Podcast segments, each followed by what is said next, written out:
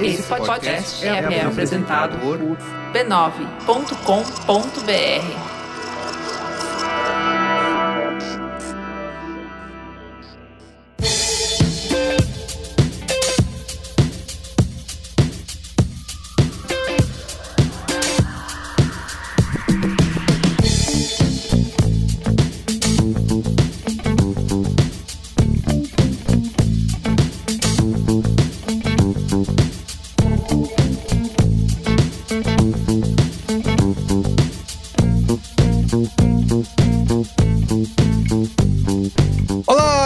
Merigo, esse é o Braincast número 450, Bia Fioroto. E aí, tudo bem? Bora, Braincast, mulheres. Ana Freitas, e aí, Ana? E aí, Carlos, que alegria, viu? Legal, obrigado pelo convite. Sempre. E ó, temos aqui hoje uma super convidada, a Nana Lima, que é cofundadora e diretora de impacto no Think Eva. E aí, Nana, tudo bem? Como vai? Tudo bom, gente? Obrigada pelo convite aqui. É uma honra estar aqui nesta mesa dividindo com vocês. A honra é nossa. Muito bem, ó, são 450 edições do Braincast no ar, né, nossa nossa nova nova não, né? Desde 2012. Nessa nessa fase que começou em 2012, são 450 edições do Braincast no ar. E a gente vai aqui falar de um tema que é o seguinte, né? A gente passou o mês de março Falou, ah, vamos fazer algum, alguma pauta especial aí pro Dia da Mulher. Aí a Ju tava do meu lado e falou: Porra, meu, março? Só tem mulher em março? É isso?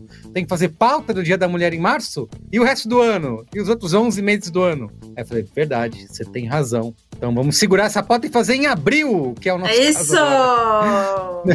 não é? Quebrando não é? todos os paradigmas. quebrando tabu. Isso aí. Porque é o seguinte, ó, a gente já gravou um Braincast é, lá em 2020 que se chamou As Novas Masculinidades da Mídia, né? De como que os homens estavam sendo é, representados aí, como estava sendo essa mudança aí ao longo das décadas, né? Dos anos da representação do homem na mídia, no entretenimento e tudo mais, né? De enquanto que a mídia estava aprendendo a desconstruir o homem tóxico, né? É, nas propagandas, na comunicação. E a gente se perguntou, mas e as mulheres, né? Será que mudou também? Será que teve uma evolução? A maneira como que as mulheres estão representadas nas narrativas, na publicidade, no entretenimento, nos filmes, nas novelas, em tudo. Como é que será? Mudou alguma coisa? Essa representatividade está ajudando, por exemplo, a reduzir desigualdade de gênero? É o que a gente vai tentar responder aqui nesse Braincast de hoje, tá? Tudo bem, isso aí. Muito bem, mas antes, quero como sempre aqui, ó, siga o Braincast nas redes sociais, tá? Arroba BraincastPod. Estamos em todas elas com novas redes, cheia de conteúdo diário, stories, Com memes que vídeo. nem a gente entende. Memes que falei, nem a gente entende. Carlinhos, é tá errado aqui. Aí recebi de volta, é meme, burra. É meme, Opa! é meme, Bia. Foi Pô, é, exa exatamente. Então, arroba BraincastPod no Instagram, no TikTok, na Twitch, no Twitter, em tudo que você quiser, no YouTube.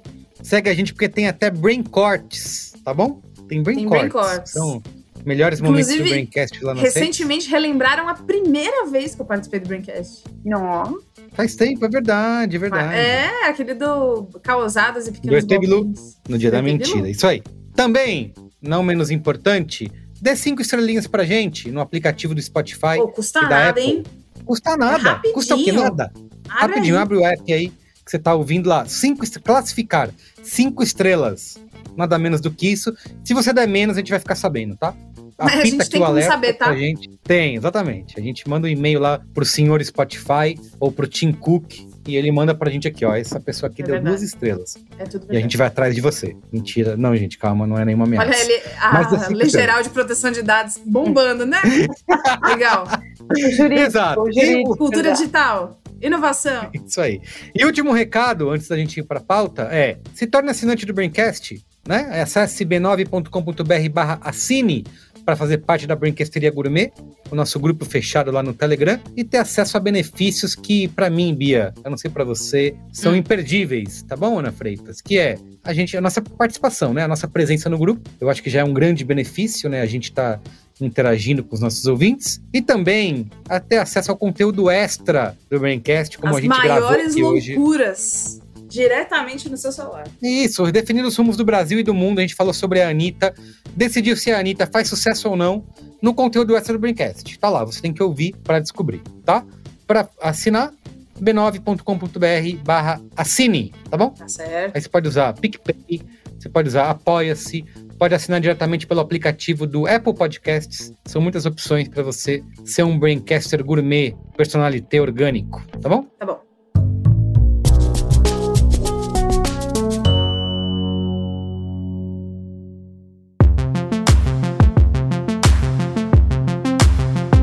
Olá, começa agora a coluna Profissão Gerente de Projetos. Uma parceria do Braincast com o Project Management Institute, também conhecido como PMI. Em quatro episódios, a gente vai descobrir tudo sobre essa profissão, que nasceu para oferecer caminhos para inovação e eficiência. Você pode até não saber quem eles são, mas é questão de tempo até esse profissional cruzar e facilitar o seu trabalho.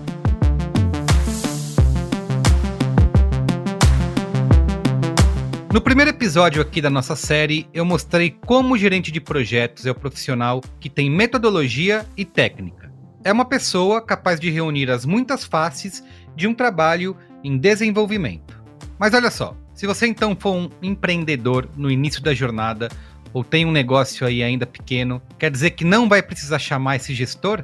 Bom, não é o que pensam a Michele Guimarães, da Fora da Caixa, nem a Adriana Barbosa, da Feira Preta. Bom, tô aqui com a Michelle Guimarães, né, da Fora da Caixa. Queria pedir, Michelle, para você se apresentar para a nossa audiência e contar qual é o seu trabalho no Fora da Caixa. Eu sou Michelle Guimarães, uma manauara, Manaus, Amazonas, com muito orgulho.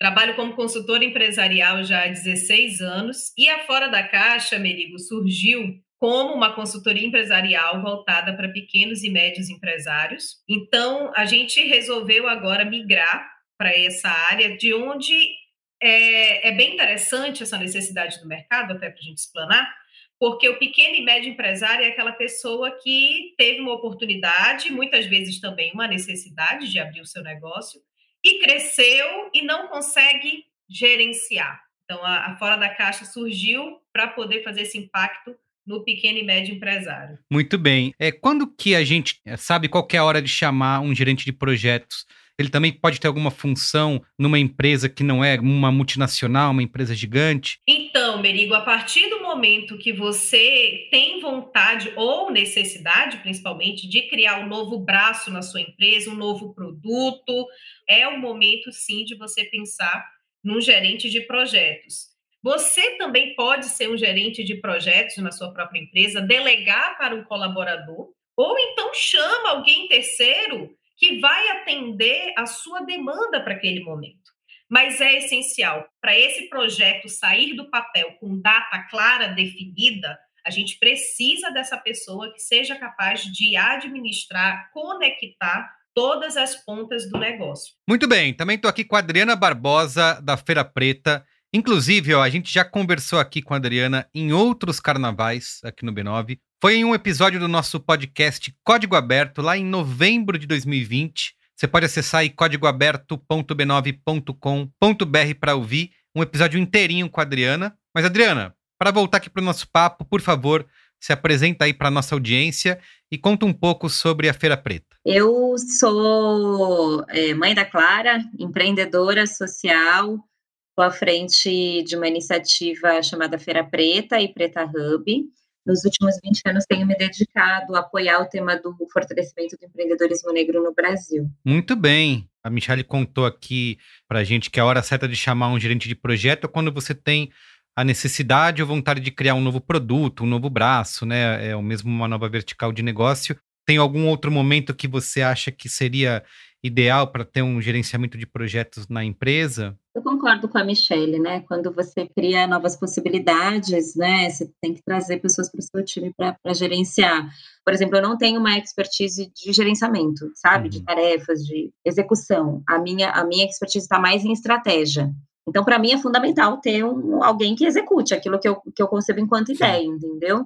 Você acha que se você, por exemplo, como empreendedora, não tiver novos projetos em vista, esse gerenciamento de projeto tem alguma função no dia a dia da empresa? Super, porque uma empresa ela tem produto, ela tem serviço, ela tem programas, independente se ela tem 10 ou 2, ou, sabe, ou nada, né? Ela tem que ter uma figura que está ali olhando junto com você o macro para poder entregar os resultados, independe da quantidade de projetos que você tenha. Ah, mas eu, eu faço tudo sozinho, eu sou micro e imagina, eu não preciso disso. Tá, ok. Mas quando assim que você né, estiver vendendo mais, estiver né, tá ampliando, tenta trazer alguém, né, alguém de fora que vai ter uma visão mais, mais fresca para poder ajudar a olhar o macro e colocar as coisas nos seus devidos lugares, né? Bom, estamos chegando ao fim aqui da nossa coluna, mas antes da gente ir, Adriana, para quem quiser conhecer melhor o seu trabalho e visitar a Feira Preta, como faz? Bom, quem quiser é, saber mais sobre o nosso trabalho, acesse é, o a Instagram, que a gente está lá, Feira Preta Oficial. E o meu Instagram é Adriana Preta e o meu LinkedIn também é Adriana Preta. E você, Michele, como faz para te acompanhar, te seguir nas redes? Divulga aí pra gente. Então, arroba Michele Guimarães AM, Michele com dois L's na, no Instagram, no LinkedIn. Lá eu falo muito sobre empreendedorismo. A gente tem que ter a mentalidade empreendedora, né, Merigo? Uhum, então, pode certeza. seguir lá, arroba Michele Guimarães AM, que a gente vai ter o prazer de conversar e trocar uma ideia. Muito bem, então é isso aí. Obrigado, Adriana. Valeu, Michele. Obrigada, tchau. querida. Adorei. Tchau. Nada, tchau, tchau. Então é isso, não precisa esperar a hora do aperto para chamar um gerente de projetos. É um profissional que foi forjado na metodologia ágil para resolver problemas, mas também para evitar que novos problemas apareçam. Se você achou que a sua empresa não precisava de alguém de projetos, então pense de novo. Semana que vem eu volto para falar desse profissional no mais desafiador dos projetos, a gestão de pessoas. Até lá!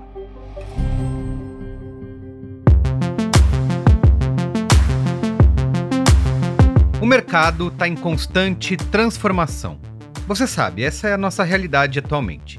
A cada inovação tecnológica ou digital, a gente precisa encarar uma nova forma de se comunicar, de comprar, de vender e, claro, também novas formas de se trabalhar. São mudanças que exigem uma atuação inovadora no mercado. E para guiar sua equipe e empresa por tantos desafios, tem que ter, obviamente, as ferramentas certas, só que mais importante ainda, você vai precisar contar com um gerente de projetos. E para guiar sua equipe e empresa por tantos desafios, você tem que ter as ferramentas certas, obviamente, e mais importante ainda, você vai precisar contar com um gerente de projetos. É esse o profissional capaz de tornar realidade as suas ideias, para te ajudar a concretizar um projeto de sucesso. É o gerente de projetos que agiliza processos, diminui custos e age de maneira estratégica. E claro, tudo isso nos mais variados segmentos. Há mais de 50 anos é o PMI que trabalha para preparar e especializar gerente de projetos no mundo todo. E isso aqui também no Brasil. O Project Management Institute é a associação profissional líder em gerenciamento de projetos. O PMI oferece soluções para pessoas e organizações em diferentes fases das suas jornadas empreendedoras. Eu estou falando aqui de certificações e ferramentas para você e para sua empresa conseguir trabalhar de forma cada vez mais inteligente. Só assim para a gente conquistar o sucesso nesse mundo em constante transformação. A empresa do futuro já nasceu e ela com certeza vai precisar de um gerente de projetos. Para saber mais, acesse o site do PMI. Lá tem tudo sobre as atividades do instituto e como ele pode te ajudar.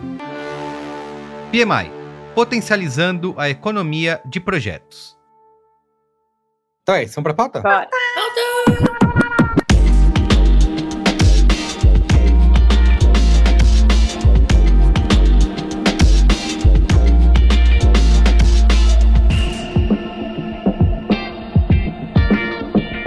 Muito bem, gente, ó. É... Quando a gente gravou o Braincast, né, sobre as novas masculinidades na mídia, é, chegamos à conclusão, como, é, como a gente faz sempre no Braincast aqui, é normal, né, chegarmos a conclusões que vão, como eu sempre falo, mudar os rumos da humanidade, é, de que a coisa estava melhorando, mas ainda estava longe do ideal. E lendo aqui um pouco algumas das pesquisas que saíram, né, sobre como está a representatividade das mulheres na mídia, é, dá para chegar à mesma conclusão antes mesmo da gente terminar esse programa, que é tudo melhorou, mudou um pouquinho, alguns números se mexeram, mas ainda está muito longe do que é preciso ser feito, do que é ideal. Por exemplo, tem uma pesquisa do GMMP, que é o Global Media Monitoring Project, que diz que a baixa representação de mulheres na mídia vai levar pelo menos 67 anos para ser sanada, se a gente manter aí as tendências atuais, né? Então, considerando essa tendência de alta, ainda são mais 67 anos, quase 70 anos, não nem nós aqui nem estaremos mais aqui nesse planeta para essa para estar tá igual, né? Mais uma vez, fale por você. A medicina ah, é, vai tá. cada é dia mais avançando, você que isso? É mesmo, é mesmo. Você é Cadê é jovem, meu né, guerreiro? Né, que, que jeito. Você toma esses suplementos aí que eu, pra quê? À de toa? A a zinco? Você acha que estão tomando coisas de A a zinco à toa? Suplemento não, da Angélica? Eu tenho 33, Isso. é super possível que eu viva mais 70 anos pra ver essa É verdade, gente, é verdade. Não, é, total, total 103. É improvável? Talvez. É, isso. talvez o mundo se torne não... hostil até lá, talvez. Talvez não tenha planeta para Pode, viver. talvez você não esteja mais lendo relatórios. Coisa pouca. Perfeito, é isso aí. Mas é isso, esse relatório analisou 30 mil reportagens que foram publicadas em jornais, rádio e televisão nos anos anteriores aí, em 2019, é, e eles chegaram nessa conclusão de que ainda vai levar mais esse tanto, né? De que o, a proporção de fontes e personagens femininas pulou de 1 para 25% em 5 anos. 40% das matérias na mídia tradicional são protagonizadas por mulheres. Em 5 anos, a presença de mulheres como fonte especializada subiu 7 pontos percentuais, apesar de ter caído um pouco na pandemia, personagens femininas sobre ciência e saúde, tá? E nos sites e jornais também tem a menor porcentagem de especialistas mulheres em notícias, mas ainda assim é uma tendência de alta mas como a gente vê, ainda vai levar muito tempo para isso ficar igual. Enfim, queria perguntar para vocês, né, para a gente começar esse papo aqui de hoje, de uma perspectiva pessoal, como que vocês avaliam essa representatividade das mulheres na mídia? Como que se isso para vocês, vocês, vocês sentem uma evolução, uma mudança? Se tem sido um cenário mais confortável ou ainda de bastante incômodo? Como que vocês têm olhado isso? Eu acho que sim. Tô falando, de falar assim mais, talvez questão Brasil, assim, né? Eu acho que teve grandes avanços, assim, bastante coisa que, até para celebrar, eu diria, assim, tentando ver um pouco o lado positivo. Dar um exemplo: cerveja, é, propaganda de cerveja, né? A gente, há cinco anos atrás, sei lá, sete anos atrás, foi no ano que a gente fundou a Fink Eva, a gente via, tinha vem verão, vai verão, lembra? Era umas coisas, tipo, uhum, tinha muita uhum. coisa ainda, que absurdo. Hoje em dia, você não vê mais esse tipo de, né, de objetificação ali da, do corpo da mulher ne, nesse, nesse mercado, pelo menos. É justamente a Ambev, né, ser um grande player que fez esse, teve esse posicionamento, puxou todo o mercado para do tipo, vamos aprender a vender cerveja sem, né, hipersexualizar o corpo feminino. Assim. Então eu acho que teve alguns avanços, sim. Eu acho que principalmente com a chegada dos streamings, impulsionando outros tipos de criadores, de roteiristas, de diretores e tal, então que traz mais mulheres e outros grupos minorizados aí para né, colaborar. Mas eu acho também que ainda tem muita coisa para se fazer, assim, sabe? Eu acho que ainda, em mês de 2022, a gente tem coisa que a gente vê que a gente fala, sério, meu, jura que, é, que não, essa ficha não caiu ainda, sabe? Então, acho que é isso. Tem muita coisa legal que aconteceu nos últimos anos, que a gente vê ganhando espaço e tal, mas, né, sempre tem mais o que fazer, assim. Eu acho que essa conversa pode ir até para um, ir além da representatividade, assim, nesse sentido, né? Sim. É, eu tenho a impressão de que isso tem a ver com nichos também e, e recortes. Então, pô, a Marvel começou em 2008 com o Homem de Ferro, e aí a mulher era o interesse romântico, era que ficava sofrendo, que o herói ia lá, se bagaçava todo na luta, e ela ficava, ai, por favor, para de lutar, eu estou sofrendo. Aí não, né? Aí, pô, Capitão, Capitã Marvel, e aí todo mundo vai atrás e fala que horror, ela não sorri, é uma mulher que não sorri. Mas enfim, quem faz essas coisas, é, é, é, eu sinto que ela é bem recebida muito por um nicho ainda. Uhum. Porque a maior parte das pessoas segue se indignando que tem mulher nas coisas. Então eu não me lembro qual foi o videogame que foi lançado, falando aqui, combinando com o nosso conteúdo secreto que era, que era sobre guerra, guerra mundial, acho que era a Segunda Guerra Mundial, e tinha uma mulher na capa. Um absurdo! Uma soldada. Uma Não soldada. existia mulheres na Segunda Guerra Mundial. O que, que vocês estão fazendo? A mulher foi inventada a partir de 1950, todo mundo sabe. Existe uma coisa que é uma recepção dessa mulher que ela depende muito de onde é que esse. E aí, falando especialmente de homem, tá? É, depende muito de onde é que tá esse cara, de, de, de do que, que ele consome além dessas outras coisas. Eu sinto que hoje, para mulher, é, e assim, eu odeio a mulher forte, né? Ah, uma protagonista forte, Uhum. tipo, porque tem a fraca, como é que é?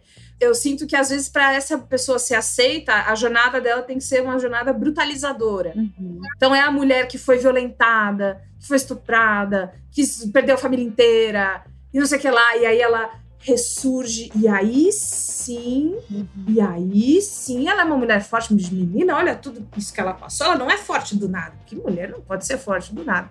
E eu acho que uma das coisas que mostrou o tanto que isso é de nicho foi a, a notícia recente da história do cara que é morador de rua, que Hum. transou com a Nossa. mulher lá Ai, não, Ah. não vai. que eu, eu e a Ana conversamos até sobre o quanto que a gente odiou essa, essa notícia. Eu É. evitei ativamente tudo isso, porque basta uma chance pra gente dar para especialmente homens, pra isso virar um lance do pô, então tá valendo a pena, vou virar mendigo pra comer mulher. não sei o quê." É, Esse mendigo é foda, esse mendigo é foda. Meu Estavam herói. vendo filme, coisa com representatividade. O que, que foi que aconteceu? Que alguém te deu uma chance de ser uma pessoa cretina? chamou os esquerdomachos na xixa, eu achei, Entendeu? viu? Então, assim, é, eu queria muito, e aí eu, eu adoraria ouvir Ana, Ana e Nana, que a gente vai ficar isso o programa inteiro, né? Ana Nana. Essa duplinha. É, o que, o por que que a gente vê essa coisa avançando? Mais mulheres, todos os dados que o Merigo deu. Mais mulheres protagonistas em filmes, mais mulheres e, e quais mulheres, né? Qual que é a cor Uhum. delas? Se elas são magras? Exato. É seguinte. É, mais, mais em, no jornalismo, mais em não sei onde, mais nos podcasts. Então, por que que é que quando dá, dá a chance, num período de crise, os primeiros direitos tirados ainda são os nossos? Uhum. Num numa no- notícia inusitada como essa, a primeira pessoa a ficar sem sentimento, virar objeto, bicho de plástico, é a gente, Uhum. sabe? Fiquei impactada Sim. com essa colocação. É... Não, é porque eu- antes, quando você começou a falar, eu ia falar que tinha um ponto que eu achava que eu era mais otimista que você, no seguinte sentido. Hum. É, eu não acho que a maioria das pessoas que estranha mulheres em papéis de destaque em filmes, ou tipo, sei lá, você pegar uma sequência clássica e colocar uma mulher no lugar. Eu acho que existe uma minoria estridente que faz muito barulho sobre isso. Mas o meu palpite é que a maioria das pessoas acha, tipo, ai, tá bom, deixa eu ver o filme, se é legal, eu vou curtir. E bora. E não tem muito Uhum. esse lugar. Tá, e assim, eu ia dizer isso, eu não tenho. é, eu não tenho nenhum dado sobre isso, mas a gente, né? Não precisa ter dado aqui, né, Carlos, pra falar essas. Então, eu fui chamada aqui para dar Não, opinar, imagina, né? jamais. Tá, então é meu palpite. Sua opinião, exato. É o que você É acha. palpite, e o meu palpite, assim, é um palpite baseado em bastante, bastante conhecimento. Então, eu acho que, assim, eu quero acreditar que é uma minoria estridente. Então, mas dito isso, é, é que eu acho que é muito pouco tempo. Tipo, eu olho para eu olho para as obras de cultura pop que hoje tem mulheres em, em papéis de protagonismo e a diversidade de, de referências que tem em um monte de carreira, de mercado de trabalho, coisas que eu não tinha quando eu era criança e que eu lembro das minhas referências serem homens e por isso eu me senti Uhum. deslocada, porque eu não, Uhum. eu não tinha um modelo, tipo, então assim, isso era muito forte pra mim quando eu era criança. Eu me sentia muito diferente, porque Uhum. as coisas que eu gostava de fazer, os homens ocupavam os espaços e eu não tinha referência de mulheres. Aí eu, meus ídolos eram os caras, mas ao mesmo tempo eu não, eu não sentia como que eu ia ocupar o espaço daquele. Uhum. E hoje eu, a minha contraposição de, de- de- das mulheres, né, nesses papéis, pra mim, por isso grita muito, mas ao mesmo tempo, eu acho que é muito pouco tempo de mulheres nesses papéis. Muito, É, muito você pouco. tem razão. Sabe, é assim, a gente tá falando de poucos anos desse movimento, de falar assim, ah, então, agora vai ter um filme de é, comédia romântica de Natal com um casal de mulheres, viu?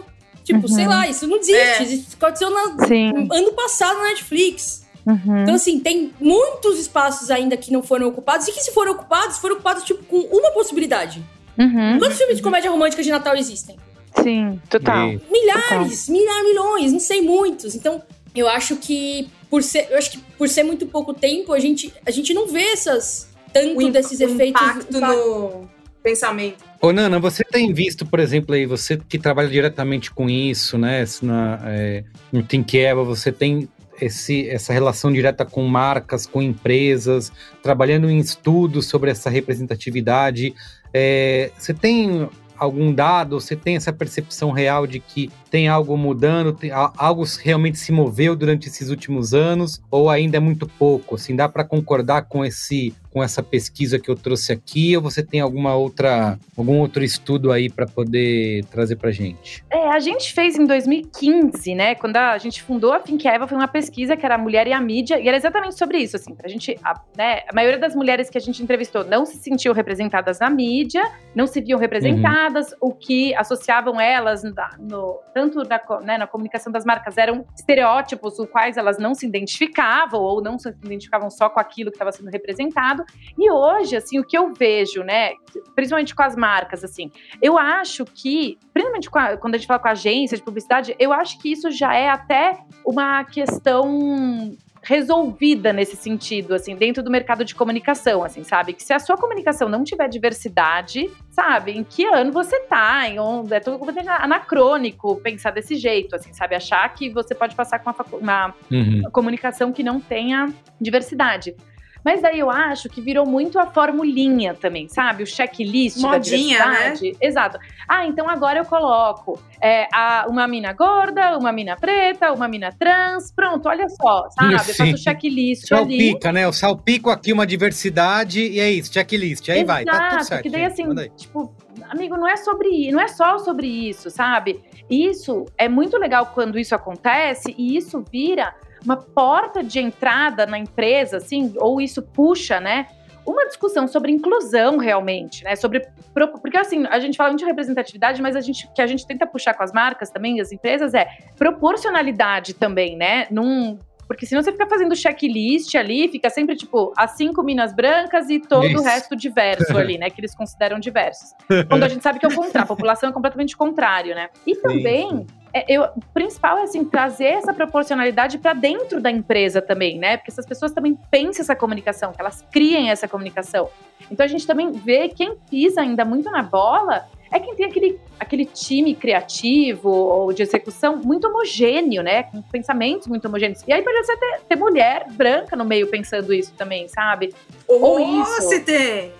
Exato, é. exato. Ou também eu vejo assim, por exemplo, até agora, nem, nem vou falar o nome da marca aí, mas que lançou uma marca, lançou uma coleção de roupa, uma marca, e daí uma amiga minha que é gorda foi olhar lá, buscou no site, ela até fez um story sobre isso, buscou no site não tem o tamanho dela. E na comunicação tem uma mulher gorda usando aquela marca. Sabe, ela foi comprar, porque ela gostou do conjunto lá que estava anunciando, colocou e não tinha. Então, assim também, né? Não adianta ser, ser só o checklist da diversidade ali. Exatamente, Bia, exatamente. E daí a Bia colocou a marca aqui. Depois vocês que lidem, é. perguntem pra Bia lá no, no, no direct. Adivinha Manda aí, na DM, adivinha. manda na DM. Manda na DM, assim. É, sabe, daí tem umas coisas que é isso, assim, tipo, gente, é, o que, que a gente fala muito pras marcas, assim, pras marcas, pros nossos clientes, assim, tem que sair do campo estético. É que legal que existe o campo estético e a gente precisa, sabe, melhorar isso muito com a questão de representatividade, mas a gente precisa ir para uma atuação ética, não, não dá só para ficar no estético. Isso uma hora cai por terra, né? Não adianta,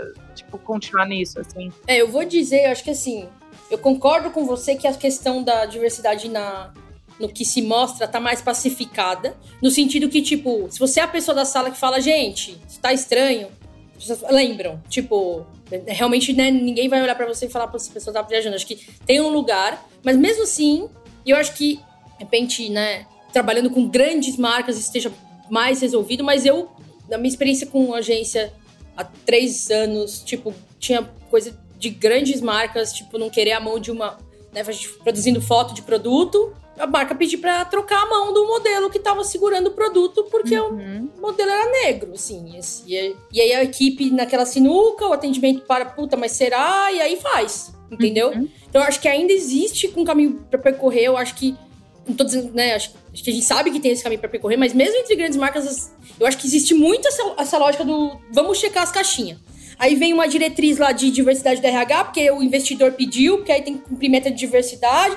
Aí cria lá o, o compliance diversidade, aí tem as caixinhas pra ticar, uhum. né? É, e o que, que o que, que essas mulheres, essas meninas estão fazendo, né? Como que a Bia falou, que senão você cai no estereótipo de, ah, então é uma mulher forte, então bota uma mulher fortona aqui, pronto, já cumpri uhum. um monte de coisa, né? É. Eu penso isso como é, pai de menina, principalmente, né? Isso me fez pensar bastante sobre as coisas que a gente consome, porque se você for ler, eu nunca tinha, pensado nisso, gente, até 2015, por exemplo, sei lá, o mundo é isso aí mesmo, não... aí você vai construindo uma consciência, né? Não, peraí, gente, é verdade, tem um negócio. Mas é quando você tem uma filha e você começa a consumir, sei lá, livros, quadrinhos, filmes e tudo mais, você começa a ver, caramba, só tem menino legal, né? Uhum. Cadê a menina legal? Cadê o, cadê a menina fazendo uma coisa da hora, né? Então, eu lembro assim, foi esses dias eu até perguntei no Twitter para alguém, pra galera, qual que era o Diário de um Banana de meninas, né? Porque lá em casa tá fazendo muito sucesso o Diário de um Banana, a série de livros e tem filmes também, e todo mundo é menino, só tem menino. Falei, não tem uma menina legal nessa história. E a Nina consumindo isso. A série preferida de livros da minha irmã é o Diário de um Banana. É. Acho que por falta de Pois uma é, versão então. feminina. E, tipo, não tem mesmo. Não tem uma Isso, série de livros de um- na, na mesma pegada. Porque a, a menina ocupa outros papéis, né? Quando ela vai no livro. Ela não ocupa o papel do Diário de um Banana, tá ligado?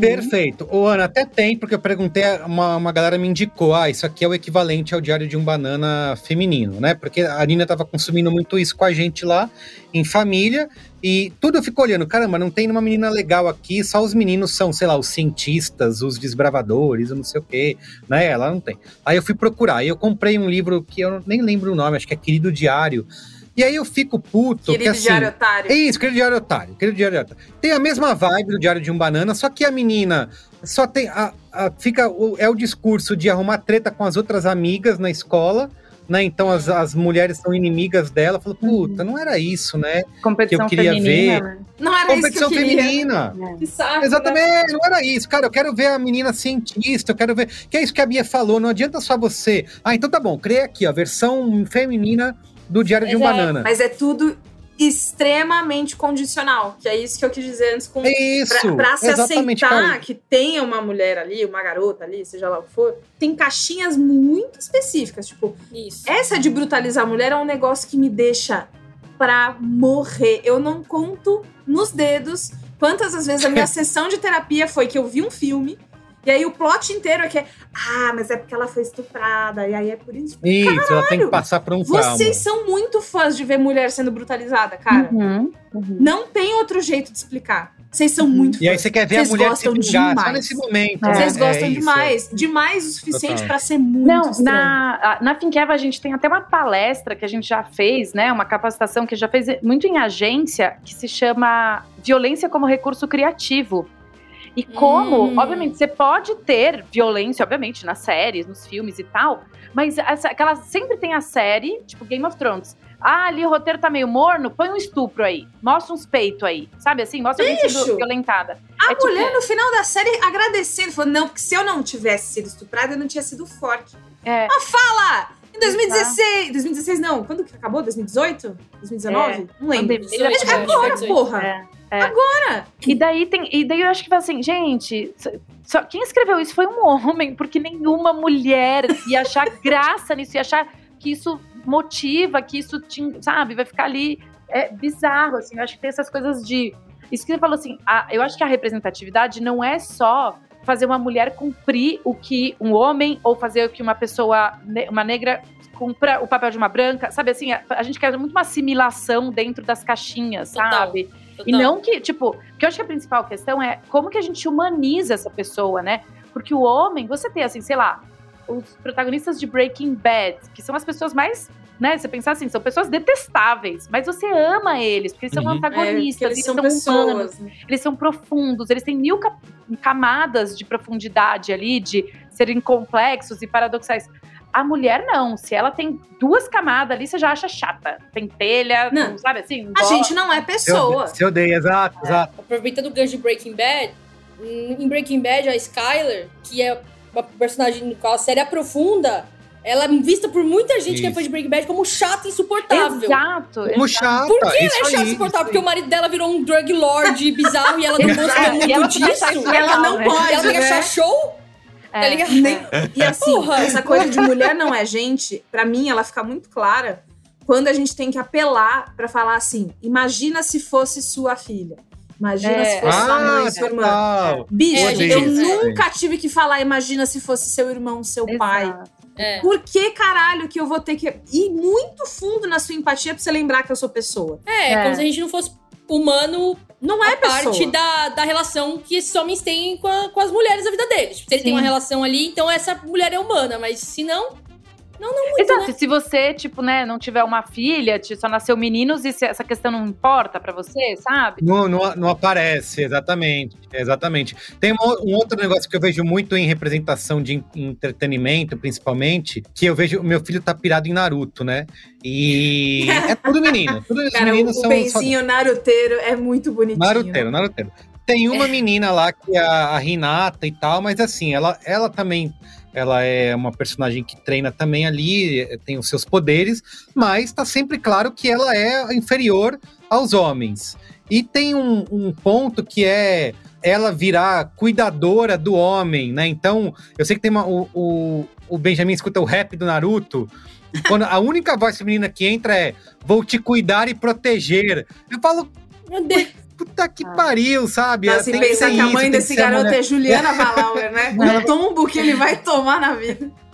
Isso, exatamente, exatamente. Não, mas você sabe que em casa as discussões são, são tensas lá, tipo, você vê a Nina. E assim, gente, eu, eu tenho esperança nas novas gerações, porque se você vê a Nina explicando pro Benjamin por que, que existe Dia das Mulheres e não existe Dia dos Homens, você Ai, que chora, legal, assim, né? porque ela dá a explicação direitinho, assim, tipo, por que as mulheres, Benjamin, nunca fazendo tiveram errado. as mesmas coisas que os homens? mulheres bem É, então, isso.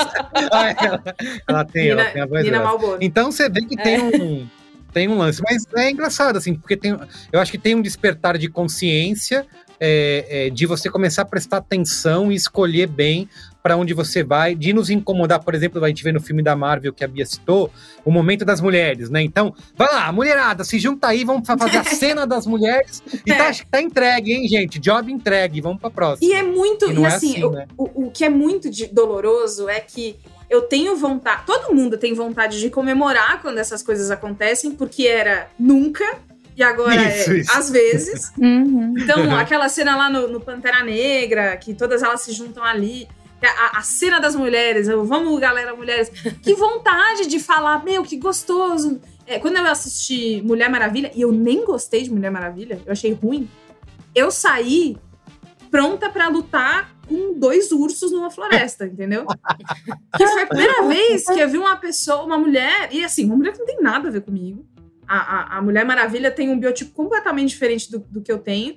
E mesmo assim, ela sair parando as balas, eu nem lembro mais que Eu tempo fiquei. que vi, mas tem uma Fiquei cena que ela, que ela encara as balas só ela, assim. É. Meio com todo mundo falando: não, não, não vai. Ela, "Ah, eu vou, como é que eu não vou? Eu vou pra caralho. Sou Mulher Maravilha, relaxa. E vai lá e faz, e é, é, é, é muito impressionante. É, teve uma piada na época que era: Ah, é por isso que homem tem autoestima alta. Porque todas as cenas são assim pra eles. Então, Nossa, ao mesmo tempo Sim. que eu sinto filmes, é verdade. que eu sinto vontade de comemorar, eu fico com. Eu, eu fico sempre com essa ressalva, assim. é, gente, olha que legal, olha que bacana, como eu me senti bem. Mas não é o suficiente, tá? Não sei o que. não sei o que. Sempre tem um, um asterisco Uhum. que, que, assim, pondo com esse, esse dado que a gente tem, que é demora mais ou menos 67 anos pra quem sabe sanar esse negócio, cara, sim. dá uma desanimada. É, Sim. o, quando eu assisti Mad Max também, eu fiquei assim, sabe? Ai, caralho! Vou raspar a cabeça agora! legal. É, fiquei assim, caralho! que é, que né? foda! E aí foi muito. É, é assim que é. Foi como eu senti, falei assim, é assim que eles se sentem. Tudo É. filme É. que eles assistem. Total. Pensar que isso não impacta a construção, né, da, de, um- de uma pessoa que, pô, assistir isso desde criança, né, ter isso por todos os lados. A própria ideia do. A gente entender por que, que certos meninos sentem, ou muitos dos homens, né, no caso, mas sentem que eles têm direito a uma mulher, né, que a mulher é- Uau. ter uma mulher é o Uau. direito do homem, esse lugar do. E aí vai pro lance do incel, do cara que quando não tem direito a, a mulher, porque, sei lá, ele não tem sucesso com as mulheres, ele fica puto com o mundo, ele acha que a culpa é das mulheres A do mundo. dívida. Exato, Uhum. exato. Me venderam, me venderam que eu É, sou o rei, é. né? Como assim? Que é, velho, se você passa a sua, sua vida inteira consumindo entretenimento que te mostra O tempo todo. Se eu só assistisse um Mad Max por semana desde que eu era criança, porra. Não, total, total. Eu acho, muito- Não. eu acho que tem isso, assim, que é muito louco de, né, como isso molda sua vivência, né, o mundo, assim, suas referências e tal. E eu penso também muito na questão racial também, né, porque deve ser, tipo, imagina você, né, você cresce sem ter ninguém ali Sem parecido ter com referência você. nenhuma. Nenhuma, Menos referência ainda do que nenhuma, mulher. assim. Ou Exato. quando tem uma referência, é algo negativo, né? É tipo um vilão, um cabelo que não é o cabelo desejado. Tipo assim, é muito louco, sabe? Isso a gente não tem noção do impacto que é. Daí que eu acho que, assim, essas mudanças, né, de representatividade, é isso. É uma geração que ainda bem que as novas gerações estão crescendo com um pouco mais de referência, ou referências um pouco mais saudáveis. Mas eu acho que ainda, é que a gente comentou, né, ainda tem muito pra humanizar, eu acho que isso, né? Eu vou fazer só um- uma coisa, um paralelo aqui de tudo que a gente tá falando, que eu acho que. eu- hoje eu tava conversando também com as meninas na Finqueva que, que uma das coisas que eu vejo que a gente vê esses avanços na ficção, né? No que mas, por exemplo, é muito preocupante que um programa como o BBB, a gente Uhum. não aceita uma mulher negra sendo um ser humano lá dentro, sabe? Tendo uma não pode de pisar fora da linha. Exato, você não aceita, você não vê uma travesti como um ser humano lá dentro, sabe? Que joga, que é estratégica, que também é humana, que dá gargalhada, que pisa na bola, que tenta proteger as amigas. Sabe assim, é uma coisa. E assim, quem que a gente tá nesse programa louvando e sendo a redenção? O homem branco que pisou na bola com a mulher, que, porque ele é estrategista. Ele, não, ele não é. Não é Isso, ele é isso. estrategista, elas são manipuladoras, elas são Isso, ela é calculista. É, é- mas esse E lugar. que o homem fazendo isso de proteger os amigos e tal, não, puta, ele olha só como que ele é leal, né? Exato. Companheiro, brother dos amigos, né? E a mulher não, né? Ela é manipuladora, né? Daí eu acho que isso também, eu fico me questionando assim do quanto se avançou em certos, mas assim, o que, que o público quer? Ele quer essa redenção do homem branco, de quem a gente permite ser um ser humano. Todo o resto ali não pode sair da caixinha que é. É você é a militante chata, você é a loira, né, burra que só tá aqui pra fazer isso, sabe assim? Se as pessoas que saem dessa caixinha, tô, vai, é eliminado, é eliminado, ninguém aceita, sabe? É muito louco isso, né? É, eu acho que o Big Brother é um reflexo bem direto da, da maneira como a, a bolha não politizada, progressista, lida com essas coisas. Exato, então, eu acho é. que é um termômetro importante, assim. Ah. Mas eu, eu enxergo muito isso. Eu acho que até no trabalho, de certa forma, e mas também no entretenimento, esse lugar que é o lugar da, da gente incluir, sei lá, incluir mulheres em posições né, no entretenimento ou na mídia, incluir mulheres pretas em cargos de liderança, mas aí tem um lugar que é tipo, essa pessoa, ela não pode errar, ou a gente espera dela Uhum. né, uma força, um negócio que, tipo, né, esses estereótipos que estão associados com essas pessoas. Ah, Eu você é sinto- empoderada, né, Ana? Conta É. mais pra gente. É, O é. que é ser mulher nos podcasts, amiga? Conta mais pra É, é. Eu tenho uma amiga muito, muito próxima, a Carol Navarro. Um beijo, Carol. Amo você. Ah! É, Carol, eu eu te tenho- ouvia quando eu era adolescente, aí eu descobri que você é amiga da Ana. Carol é baixista do Supercom e muito minha amiga de infância. E a Carol passa por um negócio que, tipo, todos os painéis de música que convidam ela, ela tem que responder como é ser mulher na Ser música. mulher na ela, música. ela quer falar, ela quer Ai, falar sobre como, odeio. como Eu é tocar mal. baixo, ela quer falar sobre, tipo, a vida de ser baixista, ela quer falar como é ter uma banda que faz tour no Brasil inteiro, tipo. Então, ainda, a gente ainda tá no lugar de, tipo, nos eventos, chamar a mulher pra falar sobre ser mulher e não sobre ser as outras coisas que a gente é. É. Oiê, aqui é a Bia Grande, a fundadora da UPix, consultoria de negócios aí para Creator Economy, e eu vim dar aqui a minha contribuição para esse assunto tão importante. Bom, eu vou fazer uma avaliação aqui dentro do meu mercado, né, de, de creators e marketing influência. Hoje a gente sabe que um, as mulheres estão em maior quantidade no mundo, né, no mercado de influências. A gente tem mais influenciadoras do que influenciadouros. Eu acho que isso traz uma coisa muito positiva, porque a gente está trazendo mais narrativas femininas para as coisas, né? É, eu acho que nesse momento a gente está começando, inclusive, a quebrar um estereótipo, né? Quando a gente pensa em influenciadora, a gente pensa na blogueirinha, né? Naquela moça, mulher, menina que faz conteúdo de make, beleza. E a gente está começando a ter muitos exemplos de mulheres trazendo narrativas, tipo, em territórios que antes eram dominados pelos homens. Então, finanças, empreendedorismo, né? Então, eu acho que isso é muito importante. Obviamente, a gente não tinha um espaço antes para ter isso, né? Então, aqui no nosso mercado, eu acho que está trazendo. É, eu acho que essa representação feminina está melhorando e também inspira muitas outras mulheres, né? Quando a gente pensa que a criação de conteúdo ela é um caminho de empreendedorismo, né? De construção de um negócio e quantas mulheres, né? Principalmente agora nesse momento pós-pandêmico, durante esses dois anos de pandemia, se inseriram digitalmente e começaram a ter uma renda a partir do seu conteúdo, né? Então, eu conheço vários exemplos que nem é, uma amiga que era muito boa de fazer marmita para ela e começou a dar dicas de marmita no Instagram de como você organiza a sua vida de, né, de comidas ao longo da semana de um jeito super agilizado, etc. E ela largou o emprego dela e tá vivendo disso, né? Tá conseguindo é, ter, ter uma renda muito maior e mais importante. Enfim, apenas compartilhando esse, esse, esse conhecimento que ela tem. Então, acho que isso é muito importante na, no mundo aqui do digital. Eu acho que abriu muito, né? Essa representação, ela melhorou porque as mulheres estão tendo a oportunidade de trazer suas próprias narrativas para esse lugar. Eu acho que a, a internet é uma ferramenta de muito poder, porque ela deu para qualquer pessoa a oportunidade de ter uma voz e ter uma audiência para sua voz, que fez com que a gente pudesse hum, ampliar o acesso das outras mulheres, das outras pessoas a conteúdo feito por mulheres e hackear um pouco esse sistema, né? Derrubar aí alguns alicerces, algumas estruturas de poder que não faziam sentido. Então eu acho que é, ter voz é existir, assim, né? Essa visibilidade que a gente ganhou foi muito importante e inspiradas umas pelas outras, a gente começa um movimento muito forte, uma pressão mesmo por essa representatividade, né? Eu acho que as, as empresas elas não são muito proativas em liderar movimentos, né, liderar esse tipo de mudança. Eu acho que elas acabam acompanhando, até porque elas têm muito medo. A gente está em 2022 e aqui no nosso trabalho, né, de criação de conteúdo digital, creators, influenciadores, a gente vê que tem empresas ainda nos pedindo, por exemplo, castings com mais representatividade branca, né? Então, eu acho que historicamente as empresas elas nunca lideraram movimentos de ruptura, né, de estruturas de poder status quo. Eu acho que a própria sociedade faz isso. Então, e eu vejo que a internet foi um fator muito importante, né? Então, uma, antes, uma mídia que era dominada por algumas famílias, algumas empresas, de repente elas, elas fazem, elas são só apenas mais um, um nódulo, vamos dizer assim, da criação da formação de cultura no mundo todo, né? Hoje as pessoas elas têm o poder de criar cultura, né? De impactar a cultura. Isso é um dado, isso é muito forte.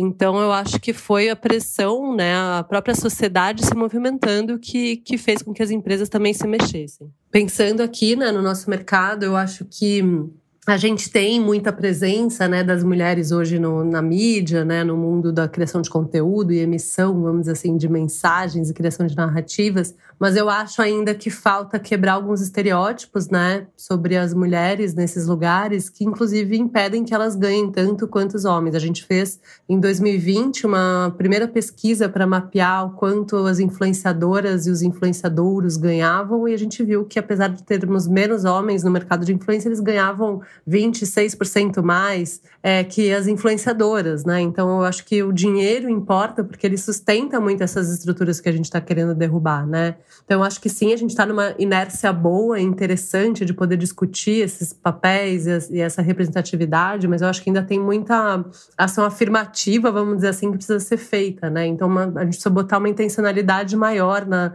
no olhar né, dessas desigualdades, dar mais visibilidade para isso, entender quais são os mecanismos que podem fazer com que isso mude. Né? Então, acho que derrubar os estereótipos, é, o, o, dinheiro, né? acho que tudo isso importa e tem impacto. Me segue no arroba para saber mais sobre o mercado de creators e influência. Tem um, um, um, Greg News, que fica aí como um pop-up, qual é a boa? Um Greg News que saiu na semana anterior, que a gente está gravando agora, hoje é dia 12, que ele fala sobre decência. E aí, é, é aquele roteiro super bem amarrado dele, né? Que, que, que, vai levando. Ele quer falar sobre o bolsonarismo e a falta de vergonha que as pessoas têm de falar coisas escabrosas. E eu acho que isso cabe muito para quando a gente vai falar sobre colocar mulheres em lugares corretos e deixar que elas ascendam de maneira natural, sem barrar, sem barrar ela, a, a entrada de mulheres em lugares, em programas, em cargos, enfim que é não tem vergonha na cara. E eu sei que isso soa até engraçado. É a dona É, Norma. isso, até não tem vergonha nesta cara. Isto é uma vergonha. Mas não tem, porque a, a, a coisa é tipo, vamos fazer um, uma turminha, um focus group aqui pra falar de um, de um produto. Ah, você tentou aquela mulher negra lá que eu falei pra você? Tentei, mas ela não pôde. Bom, tentamos, né? Então agora vamos aqui, vamos sentar. Tem- Isso. O- não tem vergonha de fazer o mínimo. E, ah, tentei, gente, mas não tem uma mulher negra no mundo que podia estar aqui hoje. Você vê como são as coisas? E não tem a menor vergonha de contar isso como se fosse certo. E não tem a menor vergonha de botar um produto na rua que é só com homens. Porque não, não tem ainda. E eu não. E assim, eu acho que tem tudo a ver com o que a Ana e a Nana falaram, que é é pouco tempo ainda. É, faz pouco tempo que as pessoas estão com essa imagem na cabeça, mas ainda não tem a vergonha de você olhar num grupo e falar assim: nossa, mas só tem homem? Nossa, mas que engraçado. Porque não existe. Quando é um grupo só de mulheres, a, a gente geralmente fala: olha que legal, só mulher. Mas Uhum. nunca o contrário, nunca. E não ter, não ter essa vergonha, não ter essa coisa dentro de si de. Nem que seja, nem que seja para agradar os outros, nem que seja pra pô, a galera vai falar, né? Não tem, não tem, não há. Então fica fica o mínimo, o mínimo de esforço e aí quando não dá certo, porque mulheres, ah, elas são pessoas, elas têm outras coisas para fazer, além, né? Pode ser que ela não tenha horário. Aí fica, ah, gente, mas a gente tentou, entendeu? É, Eu acho que a gente, em diferentes medidas, né? A gente trabalha em lugares talvez um pouco mais progressistas, ou na experiência, né? Não experiência só de carreira profissional, tá? Mas a experiência também dos nossos projetos, né? Uhum. Mas eu acho que em alguma medida eu, eu apostaria que todas nós já vivemos a experiência de entender que a gente podia errar muito menos do que um cara, Uhum. nosso, nosso par de trabalho ali. Tipo, hum. e quando a gente. E, e é ainda no risco de quando a gente errar, a gente ouvir uma coisa assim, é, mas teve sua chance. Uhum. Uhum. É, é comum que pares nossos homens, não é se de teve a sua chance. É, tipo, vamos entender o cara. eu, Tipo, eu vou dar um exemplo aqui, que é a minha mãe, é uma executiva, e aí ela tinha um colega de trabalho que era o inferno. Ele tentava fazer da vida dela um inferno. E era uma passada de pano. Que assim, por dois anos, passada de pano no, no- no cara, que o cara era par dela. Então, tipo, ele não era, ele tava nem acima dela. E o chefe passava o pano numa coisa assim. Não, mas coitado dele, ele tá passando por um momento difícil no casamento. É uma mulher aí, dois anos, passando por um momento difícil no casamento e não entregando no trabalho. Esse cara demite por causa de nada, por causa de gravidez. Uhum. Uhum. Entendeu? É. Então tem um lugar de uma condescendência, tipo, a gente, eu ainda vejo, tipo, homens nas mesmas posições podendo errar muito mais e recebendo afago e tipo, Ah, com ai, certeza. dá uma chance, Com certeza, tá né? ligado? E a gente não tem isso de jeito nenhum, velho. É, é aquele tweet, né? A mulher, ou ela sempre. Ela tá, tipo, o cara ele é novo demais ou já tá gagá. Ele nunca é responsável pelo que ele fez na idade dele, né? E porque, né? Tipo, e qual que é a idade certa pra ser mulher, então? É porque nenhuma, porque você não é homem, então você se Nossa, verdade, o menino é um menino, né? É. É só Ou ah, tá menino. gagá, gente, tá gagá esse cara, esse velho aí, não sabe o que tá Isso, fazendo. isso. E daí, É, pô, e a então- menina é tipo, ela já tem idade pra saber o que tá é, fazendo. 12 anos, sabia É. muito bem o que tava fazendo, né? Tipo, É, é, é. É bizarro. Como que vocês veem, por exemplo, algo que eu. Hoje a gente olhando em retrospecto, né? Parece algo da idade da pedra, mas que existia um tempo atrás, que eram tipo essas revistas, tipo, sei lá, Playboy, VIP, né? Não lembra? Eu vejo a galera falando disso, falo, caramba, realmente isso existiu um dia, né? Porque eu tava lembrando disso quando eu vi uma notícia na semana passada que tem algumas marcas que vão vetar influenciadoras que estão é, alterando né, os seus corpos ou fazendo Uhum. grandes é, é, modificações, sejam digitais no ou Reino de verdade. Unido, isso, né? Isso, exatamente. No Reino Unido tem até a publicidade lá tem uma série de, de regras que é para não maquiar a, realidade, né? Então eu fiquei lembrando que não tinha re- revistas que eram dedicadas a isso, né? Uhum. A encontrar uma mulher para botar na capa. Eu não sei, mas eu sinto que tipo, quando a gente tinha só revista, revista de nudez, né, objetificando Uhum. mulher, eu sinto que era menos pior. Eu também explicar por quê. A internet, sério? cara. A Nossa, internet. Pornhub, põe Pornhub, filtro de Instagram aí nessa é conta. isso aí. É. Ferrou. Você, é. você hoje você tem pornô, você tem pornô à vontade, tipo, muito mais brutal. Muito de objetivo. pornô, não é pouco. Tipo, É. e muito pornô e pornô violento, brutal, à vontade. Primeiro. Segundo, eu passava na banca de jornal, via aquela revista, e tipo, eu não era aquela mulher, eu não sabia que eu não era ela, e eu nem tinha pretensão de ser, porque, tipo, não era o lugar que eu queria ocupar a capa da revista Mulher Pelada. Tipo, eu entendo que pra algumas mulheres descer, e eu não tô falando da questão toda de objetificar aquele corpo, eu tenho certeza que tem esse impacto. Só que hoje, hoje, todas as pessoas usam filtro. Então, tudo, todo, todo o padrão é de beleza inatingível. Tipo, e Uhum. agem como se não usasse. A capa de revista a gente sempre esperou que tivesse uma manipulação ali.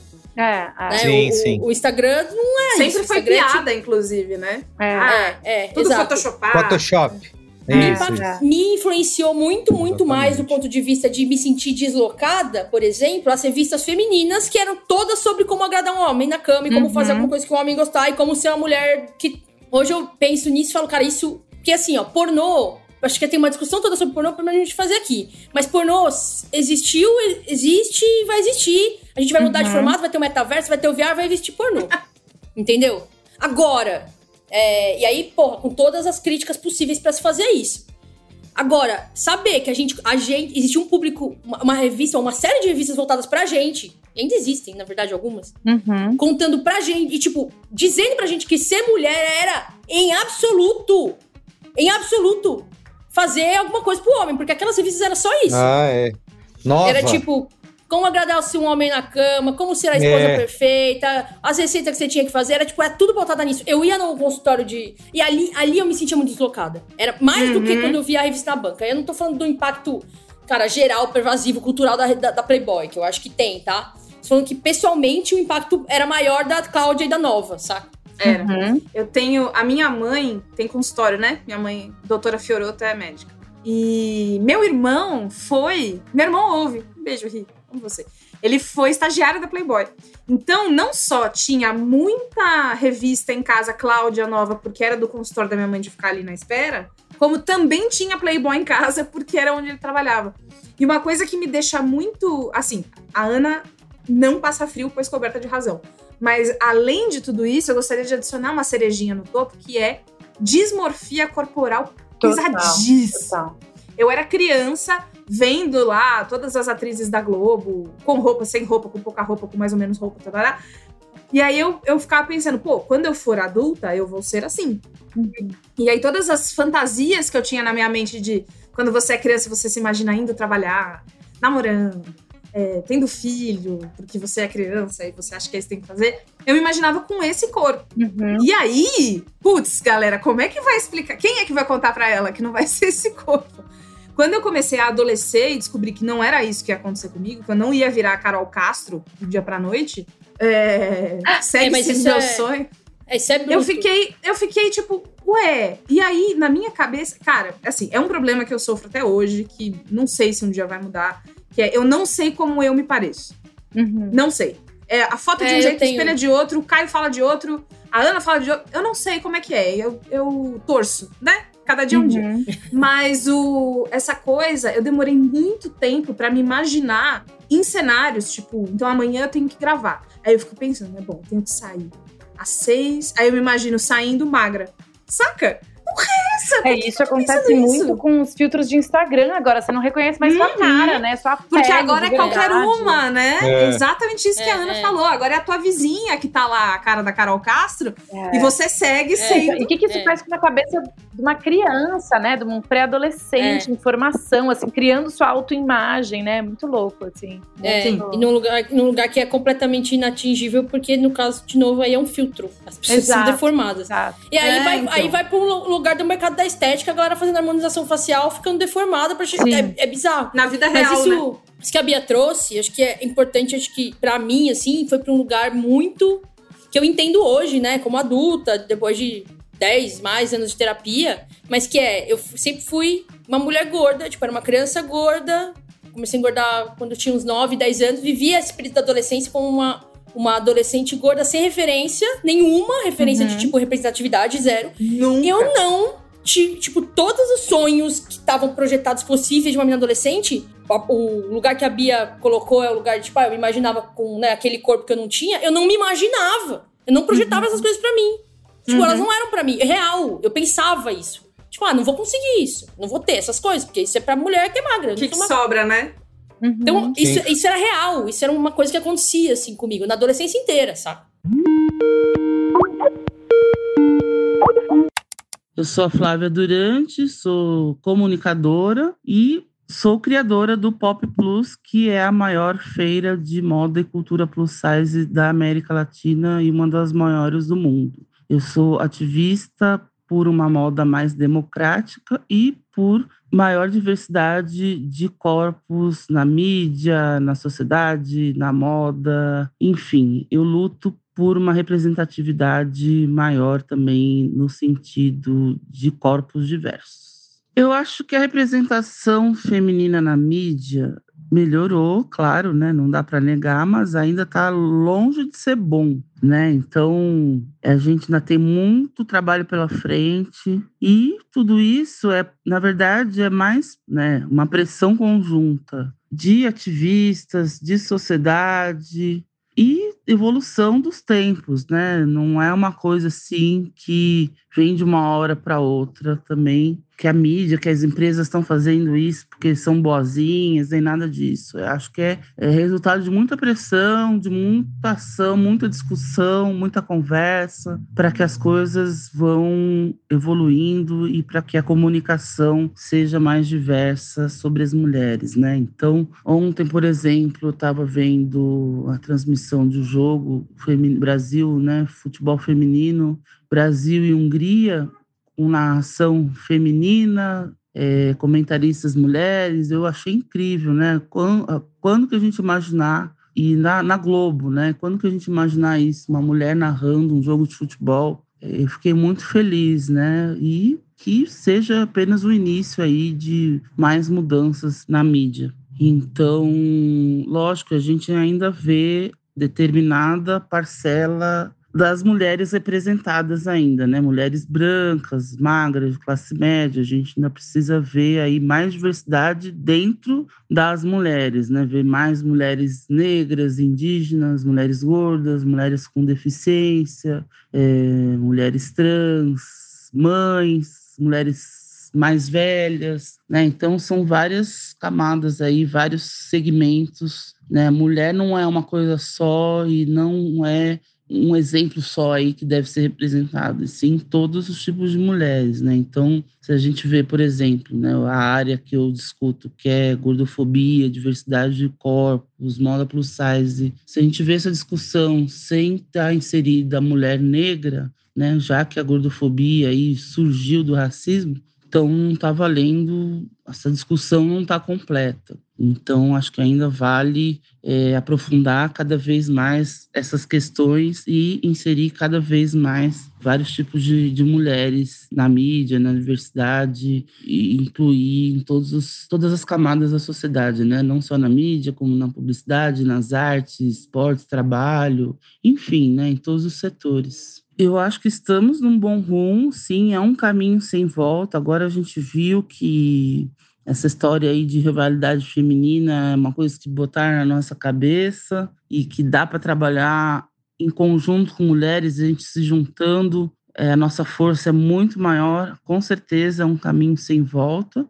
E, além da presença feminina na mídia, né, discutir também a presença feminina na política, né, que sem é, presença feminina na política, a gente não consegue aí mudanças de fato, né? A gente tem o nosso destino, os nossos, direitos traçados por homens brancos de classe alta, de uma certa idade, né? Então a gente também tem que mudar aí essa base, essa estrutura para a gente se ver mais representada também. Ô, Nana, você tem como dar para gente um, uma palhinha aí do, do seu trabalho nessa criação de estratégias para ter essa representação adequada aí? Como que vocês têm feito aí no dia a dia, trabalhando com, com as marcas, com empresas, é, é, nessa, nessas recomendações mesmo de das melhores práticas. Você tem como dar um, é. um teaser pra gente? Então, a gente tem várias metodologias, né? Mas a gente trabalha. São duas áreas que a gente trabalha na Fiqueva com os clientes, que é, é, a área de cultura. Então, são projetos que a gente uhum. chama da porta para dentro, de impacto em cultura organizacional, diversidade, equidade e inclusão e a área de comunicação, que é exatamente isso que a gente está falando, assim. Claro que se um cliente vem falar com a gente, né, ele já está buscando algo além, assim, eu diria, só da representatividade, né? E o que que acontece? A gente sempre tenta levar o cliente para um um, ir um pouco além do que a gente fala de representatividade, da, do campo da estética, né? Vamos ir para uma atuação ética. Por que, que sua marca está falando com esse público? O que essa marca que legado vai deixar para essas pessoas, né?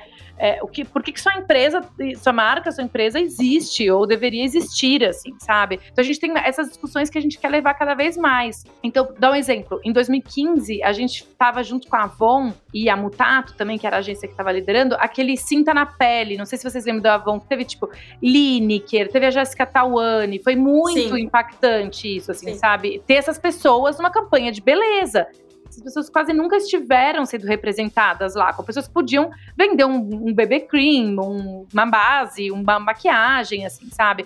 E daí eu acho que isso é muito legal, mas isso puxou várias discussões dentro da Avon, que é, tá, porque se você coloca uma pessoa trans numa comunicação, quantas pessoas dessas você tem dentro da sua, da sua empresa, né? Qual é a situação das mulheres dentro da sua empresa? Quantas pessoas negras você tem aí? Quantas pessoas têm cargo de liderança? Então eu acho muito legal quando a comunicação é o que puxa uma mudança um pouco mais estrutural dentro das organizações, né? E não tanto, porque senão a gente fica só no estético, e que sim, é muito importante, é muito legal. Mas assim, mais do que ter um filme sobre, né, que a protagonista é uma mulher negra, se não existir mulheres negras nessa equipe de roteiro, de produção, de execução, vai ficar estereotipado. Vai ficar o que um cara branco pensa que uma mulher negra deveria uhum. estar fazendo, ou deveria estar atuando, ou o que, que ela gosta baseado na vivência dele ou, né, em toda essa construção assim de referências. Então, o que a gente tenta trazer muito para as marcas é pensar até no produto, assim, pra, né? Você também, qual, o que, que seu produto impacta esse público? Eu vou dar um exemplo clássico, assim, de um cliente que a gente já teve que queria entrar no território de empreendedorismo feminino. Queria que a comunicação dele tocasse isso, queria trazer mulheres empreendedoras, era um produto, é um banco, né? Então, produtos bancários para o público feminino que empreende e tal. Daí a gente começa a olhar, beleza, você pode usar a comunicação, super legal, as mulheres negras no coworking lá, sabe, liderando, sendo líderes de empresas e tal. Daí a gente vai olhar, tá, mas deixa eu dar uma olhadinha nesses produtos bancários e assim, Quanto, em quanto tempo você paga as fornecedoras, as empreendedoras que você contrata? Porque assim, se você contrata, se você paga em 90 hum. dias, você nunca vai ter uma empreendedora mulher podendo contratar ela. Então, assim, essa coerência tem que ir em todos os pontos de contato da sua marca, da sua empresa. Isso não pode estar tá só na, na comunicação. É porque se assim, mulheres, é difícil que a gente consiga em, empreendedoras conseguir um empréstimo no banco. Então, se você me demora 90 dias para pagar um trabalho que eu te entrego, um serviço que eu presto, é, eu, é Você tá maluco, né? Exato, é inviável. Você tá completamente maluco. Essa coerência precisa existir em todos os pontos. Então, isso que a gente tenta trazer para as marcas também, né? É, sim, que a, a, comunicação, a publicidade, ela é muito importante, mas a gente precisa ir além. Que a gente fala, né, do, do estético, ético pro político, assim. O político não tem nada a ver com partidário, tem a ver com uma atuação política da marca ali, né? Olha, vou falar uma coisa aqui. Tem uma marca que eu tive contato, que é uma marca que tá aí ações afirmativas, mulheres no topo, pretos no topo, pessoas de todos os gêneros, não binário e trans, todo mundo, é isso aí, o mundo é melhor, mais diverso. Cara, tipo sonho. E aí você vai ver a atuação dessa marca dentro dos espaços que ela comanda, que ela domina, e não tem uma verificação ali de coisas que são antidemocráticas, de coisas que pendem pro nazismo, que você sabe que você não, não pode juntar gente que já vê um nazista, né?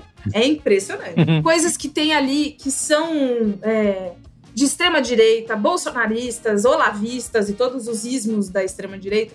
E aí não fazendo esse controle e achando que fazer esse controle é ser petista, né? Que esse é o maior medo, né? É tipo, cara, você tá me falando que você defende, que você apoia, que você quer contratar, não sei o quê. Mas se uma dessas pessoas for lá no, no espaço que você comanda, ela não tá segura. Uhum. Ela não tá num lugar que é, é, tem uma, uma regulamentação legal para você não estar, tá, de repente, num lugar onde tem uma galera em céu que vai chamar você de. É, como é que é que eles falam de, de vessel? Eu esqueci o nome. Que eu, que eu leio muito em inglês essa, esses negócios, mas eles chamam você de. Em português, eu, é, eu não sei. Receptáculo, não, né? É, em português eles usam. Então é muito zoado, mas é tipo. Não vou falar. É, é, é bad vibe, tá bom. Mas é, é isso bad vibe, é, é, é bad vibe. Mas então, olha que merda, a gente não quer nem falar. E a pessoa que tá lá falando que faz isso, aquilo e acontece, não tá regulamentando aquele lugar, não tá fazendo uma ação, como a Ana falou, política que não é partidária para ser coerente com o que você tá me falando que você é. E normal. E, meu, é isso, essa é a vida, porque nós somos uma empresa. Mano, é, é, é, de novo, faltam pessoas, inclusive, conhecer ações como o Think, por exemplo, ou outras, outros, é, outros coletivos que tentam fazer isso com as empresas. As próprias meninas do Mamilos fazem isso muito. Uhum. Vão lá, conversam com o CEO, falam assim: ô, oh, tá ligado que não é só botar a, a mulher negra na, no comercial, né? Você sabe disso, Uhum. né? Eu não tenho o que te falar. Aí o senhor fala, como assim? Eu achei É, que não ele tá no comercial. Porque o senhor já tá super orgulhoso também. Ele tá se achando o bastião do Tá fim com do medo, né? Vou me chamar de comunista. E aí, quando o CEO também ouve que ele não Eu é sou um aliado. Eu sou um o aliado. grande bastião da liberdade, ele fica cabreiro. É, então, então me irrita muito isso. Sim, isso passa um pouco também, gente, pela não só a representação da mulher, mas até do próprio homem, né? Que foi um ponto que a gente discutiu nesse braincast do homem de verdade aí, que é, é- não é só você colocar as mulheres nesse- nos papéis, né? é, os mais diversos possíveis, né? Você, como a Bia falou, ser uma pessoa, mas também colocar o homem para fazer coisas que antes só colocavam as mulheres para fazer, né? Então você tem uma campanha de, de publicidade aí, em que você tem homem limpando a casa, né? Produto de limpeza direcionado para homem, homem compra fralda também, né? Não é só mulher que vai no é, é, vai na farmácia, vai no supermercado comprar fralda pro filho, né? O homem também pode fazer. Produto de Passa limpeza com também? cheiro de chumbo pra homens. Não, e, e- e pensar o potencial e a importância, tipo, o papel transformador que a publicidade tem. A Uhum. publicidade tem o papel de transformar a cultura. Sim, Então, Isso. tipo, Totalmente. Infelizmente e felizmente ao mesmo tempo. é, porque se você, se você olha pra tua. entende o, o- o papel ético e político, né? Da tua marca, como a Nana trouxe, tipo, você decide que se a tua marca quer fazer uma transformação no mundo, essa transformação pode passar por colocar um homem trocando a fralda do filho, porque isso. Psicologia é muito básica, mas as pessoas vendo na TV o homem trocar a fralda do filho, os homens vão. Isso vai colocar na cabeça deles, olha aí. Normaliza, você normaliza essas situações, né? exato. Tipo, pessoas negras consomem margarina, sabe assim? Homens trocam fraldas. isso aí. tipo, essas situações são normais, né? Elas usam pasta de dente, tudo isso acontece. E também e eu acho que assim, ao normalizar, e eu- a gente já teve muita des- desculpa assim de publicitário falando assim: "Ah, não, mas a, a publicidade ela reflete a sociedade, né? Não, você Isso. molda. Tipo, não se esqueça dessa responsabilidade, você ajuda a moldar assim, né? Não Que pode papinho, isso. É, não, a gente só tá refletindo a sociedade. Ah, meu público, né? Meu público é machista, eu tô refletindo só. Não. Eu tô É, refletindo a entendi. mulher pelada tomando cerveja no bar que tá o Exato, tempo exato. todo. Então a tá gostosa de biquíni, Total. dando em cima do baixinho da Brahma. É. de bigode Isso. boina. É, Isso todo é. dia você vê no Cara, boteco isso. Todo dia, todo dia. Exato. Você não inventou isso da sua cabeça, né? De, de macho, não, né? De maneira alguma. É. É, pra gente caminhar aqui já pro nosso Qual é a Boa, eu queria perguntar pra vocês sobre. Como é, fazer um coquetel molotov? Era essa a pergunta, né? Isso, é. A Ana falou esse, esse ponto, né, de pessoas que estão não só na frente dessas da- das câmeras e sendo representadas, que, como a gente já falou, pode ser algo completamente, ah, vamos colocar aqui, mas na verdade nos bastidores isso não, não é uma realidade, né? A gente vai ver muitas vezes é, ou filmes ou sei lá outras obras audiovisuais que estão contando ali um, tão, tem mulheres é, na frente das câmeras, mas por trás foi um homem que escreveu.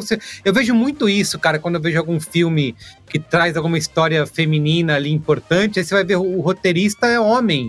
Ou quatro homens no roteiro. Não tinha uma mulher pra botar, pra perguntar, e aí, gente, como é que é, né? É que, Merigo, a gente ligou pra Nicole aqui, que era a única roteirista que a gente Isso, tinha. Ela ela- não pôde vir. Ela não a pôde. gente tentou. tentou, tentou. Ela não deu. Então eu vi, por exemplo, a gente falou recentemente daquela série As Seguidoras, né?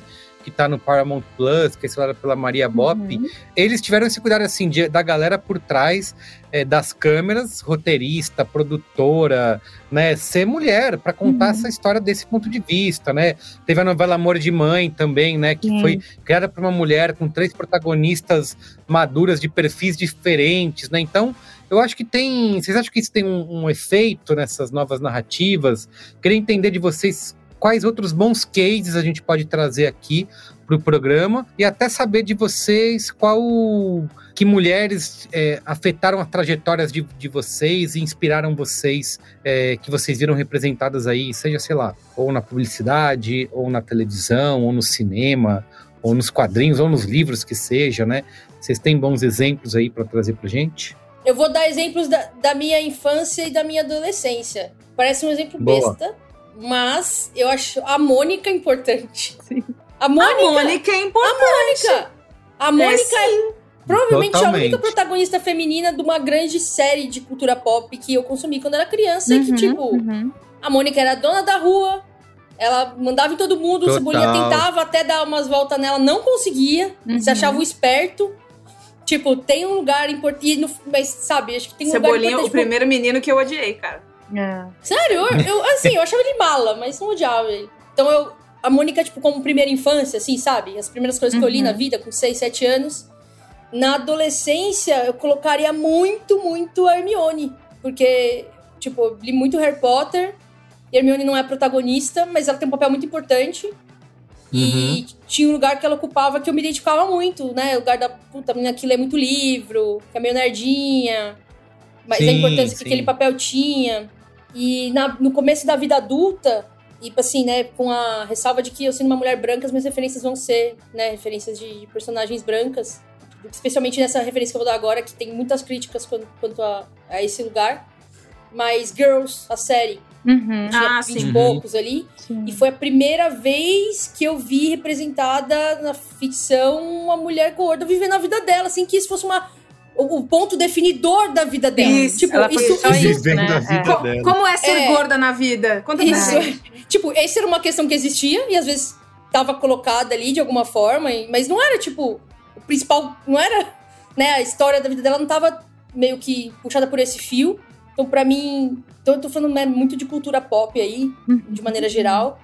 É engraçado porque eu fiz jornalismo e eu não tinha referências femininas no jornalismo, uhum. naquela época, pelo menos. Sim. Eu tinha, minha, tinha referências mais próximas femininas no jornalismo. Minha madraça, por exemplo, que era jornalista. Uhum. Mas uhum. acho que eu colocaria essas. Parecem meio bobas, mas para mim elas foram muito importantes. Mas não é bobo. É. Porque não, basta ser é simples na infância, né? Eu é. tinha. Eu tenho duas coisas da infância e uma dessa coisa há 20 anos. A minha mãe tinha TV a cabo então, quando eu ia para casa da minha mãe, pais separados, né? Quando eu ia para casa da minha mãe, eu via duas coisas que me deixavam muito feliz. Uma delas que eu assisti antes de, e depois quando chegou na TV aberta eu assisti com amarradona igual, que é o Fresh Prince of Bel-Air, o Um Maluco no Pedaço. Tinha a Ashley, que é a mais novinha da família, que era uhum. a que punha fogo nas coisas. Ela não queria... É, ela tinha uma irmã que é, é super feminina, né? Performava feminilidade quase uma drag ali no chapelão, ombreirona, coisana. E ela, é, é, apesar de eu também me identificar pela idade, né? Aquelas coisinhas, tipo, no primeiro apaixonadinho, as coisinhas que vão acontecendo. Mas ela questionava e tinha um episódio muito legal que todo mundo falava é, amém, né? Que em inglês tem uma piada com amen, um homem. E aí ela fala a woman. Uma mulher. É muito legal. E aí e, e ela era muito diferente das outras pessoas da família. Eu lembro muito, muito disso. E também é, tinha um desenho da Nickelodeon chamado Os Thornberries, que era a história de uma ah, família verdade. que vivia na selva e a protagonista era uma garota ruiva com cara de nerd óculos, que nem eu, que falava com os animais. E a especial da, da galera era ela. Ela falava com todo mundo, ela que resolvia todas as cricas que ela mesma fazia, né? Ela fazia o nó, ela desatava. Ela vivia sozinha, né? Andando nas coisas. O pai dela até era meio pastelão, assim, meio jogadão, era ela que cuidava de tudo. E eu me via muito nela por conta dessa, dessa cara, a cara de nerd, né? Como é que eu não posso suavizar isso? A cara de nerd que a pessoa não apanhou na escola toda. Depois, nos 20 anos, uma amiga minha na faculdade me emprestou um livro chamado Zonas Úmidas. A autora chama-se Charlotte Roche. É, e esse foi o primeiro livro que eu li que a mulher é uma nojenta no sentido escatológico, assim. Então é a história é, de uma garota chamada Helen. E ela. E assim, é um, não tem uma história fechada. É aqueles livros que você acompanha um pedaço da vida daquela personagem. Então, ela fala de sexo e de masturbação e de sensações e de sujeiras e de coceiras e de cheiros de um jeito que eu nunca tinha visto uma personagem feminina fazer. Eu fui criada numa família extremamente caxias, né? Em que é, é, eu também tive a, tenho a irmã mais velha que, entre aspas, perfeita, né? Super. É, e ela é perfeita, assim, porque ela não, não tem defeitos, ela é maravilhosa. Mas a, a questão é o cabelo sempre alinhado, sempre falando as coisas certas, nunca falou um palavrão, nunca cheirou mal na vida, nunca teve CC, nunca, sabe, assim, perfeita, a vácuo. E aí, ali, naquela personagem da Helen, eu, que deve ser Helen, que eu acho que é alemã, a, a autora, é, o completo contrário. Mas assim, é o contrário num nível que é pra torar mesmo, sabe? Que é pra você olhar e falar: ah, meu Deus, o que, que é isso? Então, descrições escatologíssimas das coisas e eu falo assim: caralho, eu posso ser isso também. Ou as coisas que eu penso, as coisas que acontecem comigo, que são fedidas e feias e, sei lá, coisas do corpo uhum. humano. Ai, acontece com mulher também, que curioso. Então, para sempre eu lembro. Eu acho que até tem um filme eu nunca assisti, só li, mas para sempre esse livro vai me acompanhar como o direito uhum. de ser de ser e sentir Ter um corpo, fazer essas né? coisas. É, é tá. isso aí. Cara, eu, eu esqueci de uma referência que eu lembrei que é muito importante. Peço licença. Que é Penélope Nova. E aí, a gratidão à minha Puta mãe, que me botava. Sim! Que me botava pra assistir ponto P. E a gente uhum, assistia junta. Uhum. Eu tinha 12 que anos. Legal. 13 anos. E, tipo, era uma mulher falando de sexo de maneira muito e muito progressista, se você Nossa, naquela que, época linda, né? Muito Além progressista naquela época, assim, coisas de muito cabeça aberta. Deitada de lado ali no divã, né? E tipo, que, que, que de um jeito que assim, você não via, não existia, saca? Uhum. Então, também achava isso mudou um pouco minha educação sobre sexualidade ali, sabe? Acho Sim. tem um papel mega importante como como Total. a minha cabeça foi mudada para isso, entendeu? Você lembra? Ela ficava brava quando mulheres falavam que não se masturbavam, ela ficava puta, mas tem que fazer! É. Era muito legal. Total. Muito bom. E, e, você, Nana? Ó, eu, vou, eu tenho 38. E daí eu tô, tava tentando lembrar, assim, de infância, assim, primeira infância, tirando isso também, Gibi, Mônica e tal. Nossa, só tem referência muito ruim. Tipo, muito ruim, assim. Mesmo quando é bom, é ruim, sabe? Você pensa, sei lá, tipo, Jasmine é, e Aladdin, é. sabe? Jasmine e Aladdin. Ah, uhum, legal, ela meio que é contra é ali. Mas também, né, dá pra problematizar totalmente, sabe? Eu acho que tudo, assim, sei lá, Dawson's Creek, ninguém se salva naquilo lá, sabe? Assim, todas, todas, Sex and the City também, que eu tinha, tipo, tinha acabado de entrar, de entrar isso. É algo que, putz, na época foi interessante, mas hoje você olha e fala, nossa, tem várias coisas problemáticas, assim, sabe? Então eu realmente estou tentando pensar assim, uma coisa, uma pessoa que eu acho que teve, que, deve, que eu me encontrei assim com uns 15, 16 anos, que eu não sei se é uma, não sei se vocês conhecem, é uma cantora que chama Kathleen Hanna. Ela é, ela foi vocalista, é vocalista do Bikini Kill, que é uma banda feminista, Riot Girl, assim. E depois ela teve o Le Tigre, que pra mim é uma das melhores bandas só de mulheres, e né, tem uma pessoa trans na banda também, mas assim, tipo, não binária. Mas assim, é muito, muito bom. Então eu acho que encontrar elas dali na minha final da minha adolescência, como, né, meio da adolescência ali, foi muito importante, assim, sabe? Mas isso é uma contracultura completamente, né? Você tem que ir muito longe para achar isso, sabe? Que eram bandas punk. E é sintomático né? isso também, né? Exato, exato. Você vai buscar em outro lugar, porque ali você não tá encontrando, né? Ou você tá encontrando aqueles estereótipos. Eu sou daquela geração de todos aqueles filmes de adolescente tinha americano com quarterback e a cheerleader e todos esses. Nossa senhora. Então não salva nenhum, assim, que eu acho, sabe? Daí eu acho que depois vai tendo uma outra coisa que vai chegando, assim, mas realmente, nossa, pensa na minha infância e adolescência, assim, nada, nada salva, sabe? Pouca, é, é o que eu tenho tentado levar para casa, justamente ter essas, essas referências e se é difícil hoje, né? Imagino é. antigamente, assim, né? Na, na nossa época, né? Na nossa época. Uma coisa que eu lembrei que eu acho que fala muito sobre a importância de homens que têm espaço falarem sobre causas que são importantes para as uhum. mulheres. Que a primeira. Eu, eu era. Assim, a, a minha, minha adolescência foi muito uma adolescência de música, né? O que me definia. Eu era muito conectada com música. E a primeira banda que eu uhum. pirei com 10 anos foi o Pearl Jam. Uma banda que eu fiquei super próxima. E até hoje eu tenho uma relação de muito carinho, tipo, muitos shows. Tem um pandeiro que o Ed Vedder me deu pendurado ali na sala. Isso aí é outra história que eu conto outro dia. Eu tive na frente desse pandeiro, você não me falou nada, meu Deus não do falei, céu. Não falei, eu esqueci de falar. Ele tá penduradinho ali. Tudo bem. Vai Mas... ser um conteúdo extra daqui a pouco. É. Mas o ponto é que quando eu tinha. Era bem, bem novinha, comecei aí a acessar os conteúdos, tipo, acessar vídeos do Projam, então ver shows, né? E aí, pra fazer isso naquela época, eu tinha que trocar bootleg CD com amigos, pessoas da internet, né, em outros Era um países. trabalho, era né? Um trampo. Um trabalho físico, né? Ou baixava o vídeo lá no, no casar e tal, mas tinha uma performance muito específica do programa que é famosa, que talvez, mesmo que não é muito fã, conheça. Que é uma performance num MTV acústico de 1992, uma música que chama Port, que o Ed Vedder escreve no braço dele pro-choice. Tá Nossa. dando visibilidade pro movimento é, a favor da escolha, da mulher poder escolher né, o que ela vai fazer com o corpo dela, no caso dela engravidar. Isso era 92, e aquilo, quer dizer, eu tinha 11, 12 anos, eu tomei contato com essa questão, tá ligado? E a banda Uhum. do cara que eu admirava deu voz pra isso e me fez tomar contato com questões que eram muito importantes pra mim, pro meu corpo, pra minha vida. Então, tipo, não é, não é uma mina, mas eu acho que destaca a importância de, tipo, os homens que ocupam espaços. Porque aí tem esse lance, ah, não tem lugar de fala. Não é lugar de fala, é dar visibilidade para as coisas que são importantes. Se você tem Aham. o poder de falar, se você tem um espaço importante, então, e, e você reconhece você quer ser aliado, né, do, do, do feminismo nesse caso. Então, tipo, tem um papel muito importante de dar espaço pra essas causas, do jeito que for conveniente e funcionar pra você. Não tô falando pra você subir no banquinho e desenhar nada no braço, até porque ele tá meio bêbado, ele cai, mas é uma cena impactante, porque é rock and roll, né? É história, mas que é rock, é rock. É uma performance muito boa, é muito, muito, sabe, emocionante, assim, sabe? E tem esse momento que aí todo mundo tá assistindo aquilo, você fala, mano, o que que é isso? O que que é pro-choice?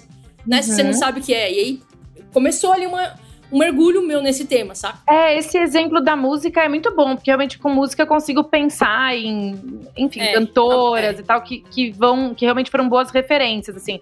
Porque eu acho que nas outras séries, filmes, livros também, eu acho que não tinha tanta ainda. Tem, né? Obviamente, depois que você vai cavucar, tem, mas o que vai pro mainstream ali, pro, é muito difícil mesmo salvar, né? É, total, total. Muito bem. Ó, pra gente encerrar aqui, queria entrar na nossa sessão Saiba Mais. São três indicações aqui para a gente fechar o programa com chave de ouro e abrindo novas reflexões aqui para nossa conversa. São três dicas separadas pela nossa redação. Primeiro, um alto jabá aqui, que como eu já falei algumas vezes, é o Braincast número 375, que chama Homem de Verdade e as Novas Masculinidades na Mídia. Uh, homem! Uh! Ah, Cadê, homem, cadê, cadê? Que é, é uma pauta que é a irmã mais velha dessa nossa pauta de hoje, onde a gente tentou aqui investigar alguns dados e tendências de como o homem tem sido, tem sido representado na mídia, né? Então a gente vai tentar entender aí a desconstrução do macho tóxico né, no é entretenimento, na publicidade, exatamente. Que acho que faz, é, como eu falei, faz parte, né? De- dessa da, da conversa que a gente teve aqui hoje. Tem também o estudo que chama O Mercado da Maioria do Data Favela, que nasceu da união do Instituto Locomotiva com a Central Única das Favelas, que desenvolve alguns estudos e pesquisas ni- nas populações periféricas do Brasil. E nesse estudo, o Mercado da Maioria, que foi publicado agora esse ano em 2022, eles vão mergulhar em como as minorias, né, que juntas representam a maior parte da população, têm percebido e se relacionado com essas ações de diversidade das marcas, né? Como que isso tem impactado? A gente sabe que as marcas estão tentando fazer de forma correta ou não, mas cada vez mais tem uma diversidade aí nessa, nas campanhas, né? E- mas como que as pessoas estão estão percebendo isso, né? Como que elas têm visto isso? Então é esse estudo Mercado da Maioria. E por último, o disco Rita Lee de 1993 da Rita Lee, que hoje Que anunciou, está aliás, curada! Exato. Eba! Câncer de pulmão Exatamente. dela. A rainha do rock brasileiro aí anunciou que está curada do câncer, né? Então, é, foi, um, foi um disco que embalou a nossa redação aí na pesquisa de pauta desse episódio. Tem com músicas como Todas as Mulheres do Mundo, Drag Queen, Menopower ou Maria Ninguém. Dá pra gente. Não fica difícil de entender por que que as conversas que a Rita Lee promoveu lá em 1993, né, há quase 30 anos, nos inspiram até hoje aí. Então é isso, o, o disco embalando a nossa, nossa redação, a pesquisa de pauta, e também aproveitando para celebrar aí o anúncio da Rita curada do Beijo, câncer e pronta para seguir fritando a nossa cabeça aí Sim. nos próximos anos. Tá Toma bom? meu juízo para sempre, eu imploro. Perfeito. Muito bem, vamos pro Qual é a Boa? Qual é a Boa? Qual é a Boa?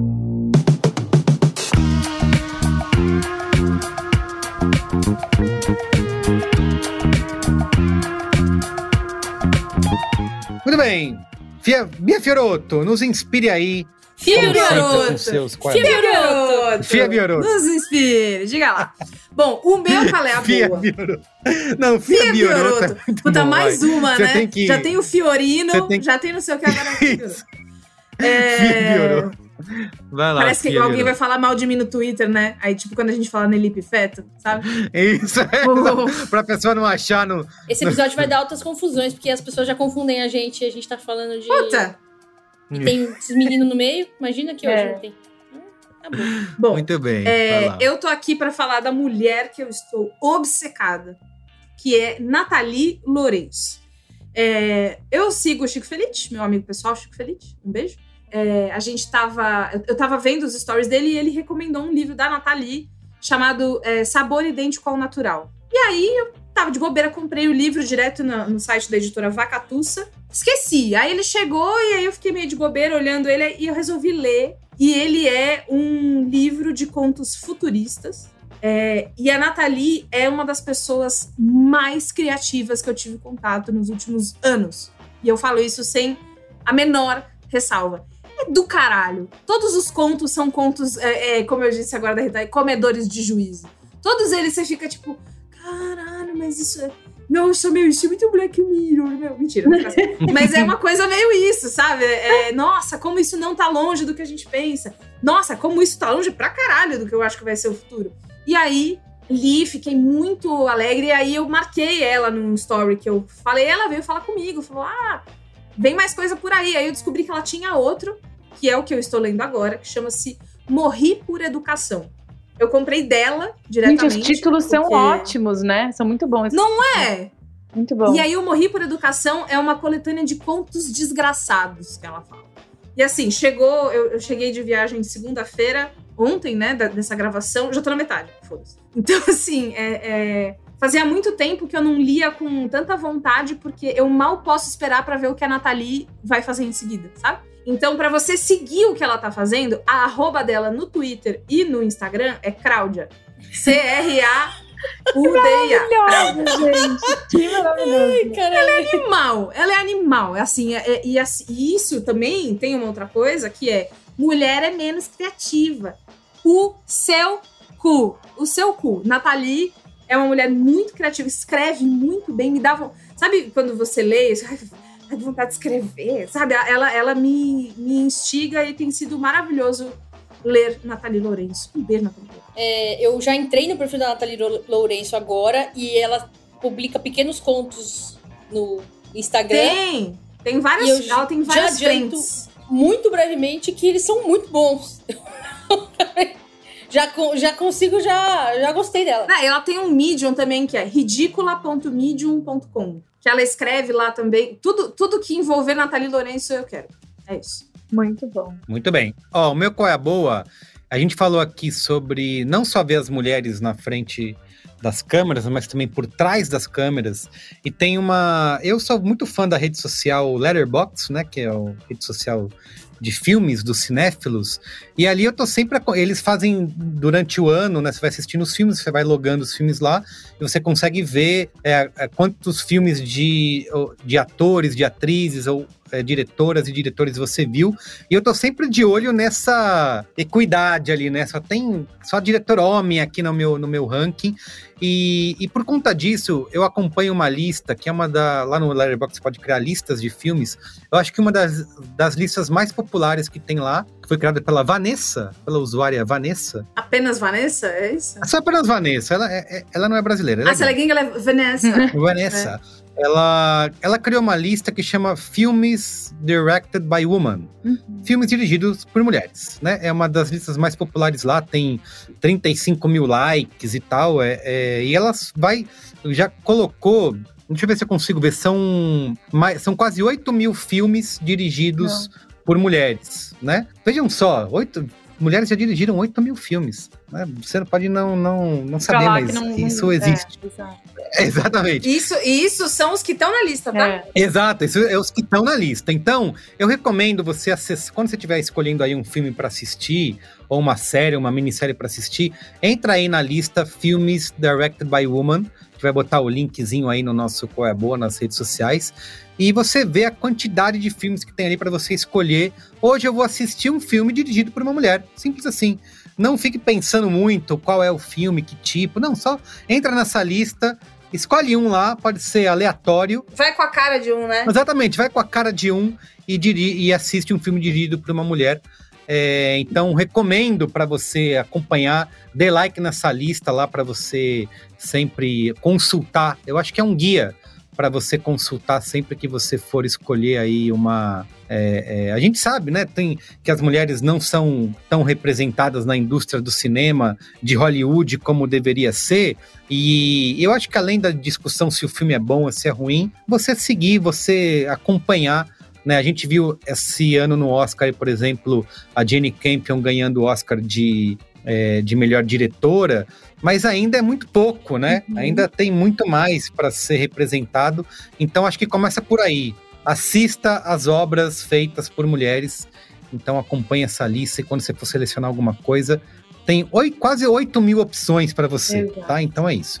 Filmes Direct by Woman é uma lista aí do Letterbox criado bom. pela Vanessa, muito tá bom? Beijo, Vanessa. E você, Nana, tem qual é a boa aí? Então, eu tenho eu peguei vários, assim, posso, posso falar quatro, rapidinho, juro que eu não vou demorar tanto pra falar, claro. mas é porque assim, eu acho que são boas referências. Social media, que lute. Que lute, exatamente.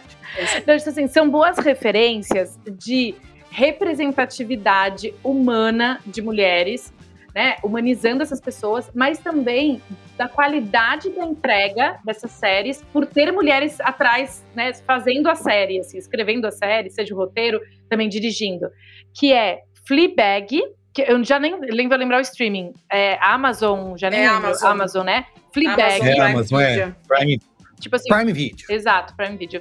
Fleabag, eu acho que é um exemplo muito bom do que, que, você, do que acontece quando mulheres escrevem sobre elas e contam seus relacionamentos.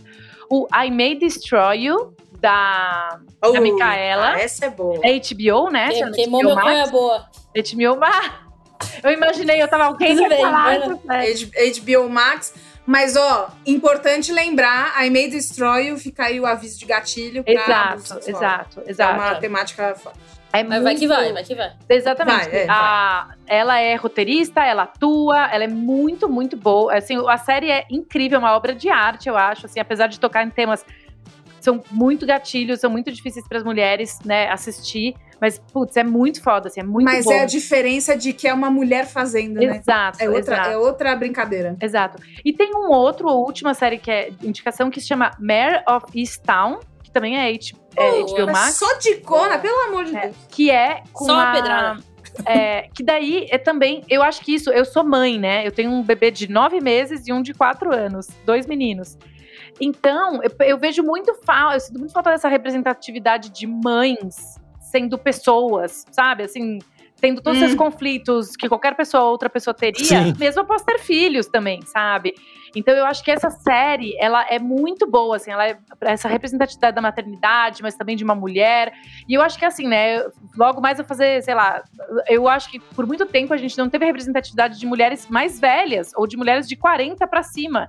Então parece que você faz 40 anos, você cai num precipício e desaparece, Isso. né? Mulher idosa, então, é exato, é impossível, exato. né? A gente tá, é, exatamente, é outro um ser patamar, humano né? com desejos, com ambições, com vontades. Então acho que essas séries também são essa do Mare of Easttown, ela é muito importante que a Kate Winslet, Winslet é a protagonista, é muito importante tá, para a lata da Madonna, Nossa. tá igualzinha a Madonna. Exato, ela tá nessa série tá muito boa, tá muito interessante assim.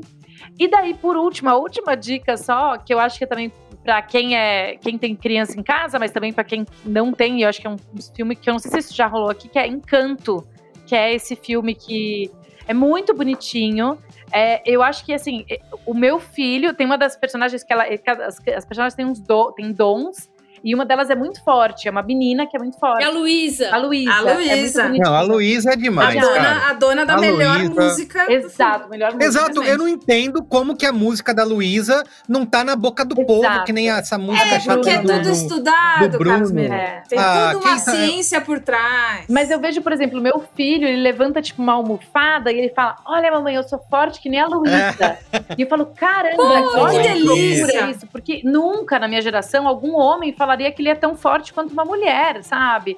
Então acho que é muito legal, assim. Enfim, é um filme que retrata né, uma família colombiana, latino-americana, é em espanhol, então as músicas são, traduzem muito bem para o português também.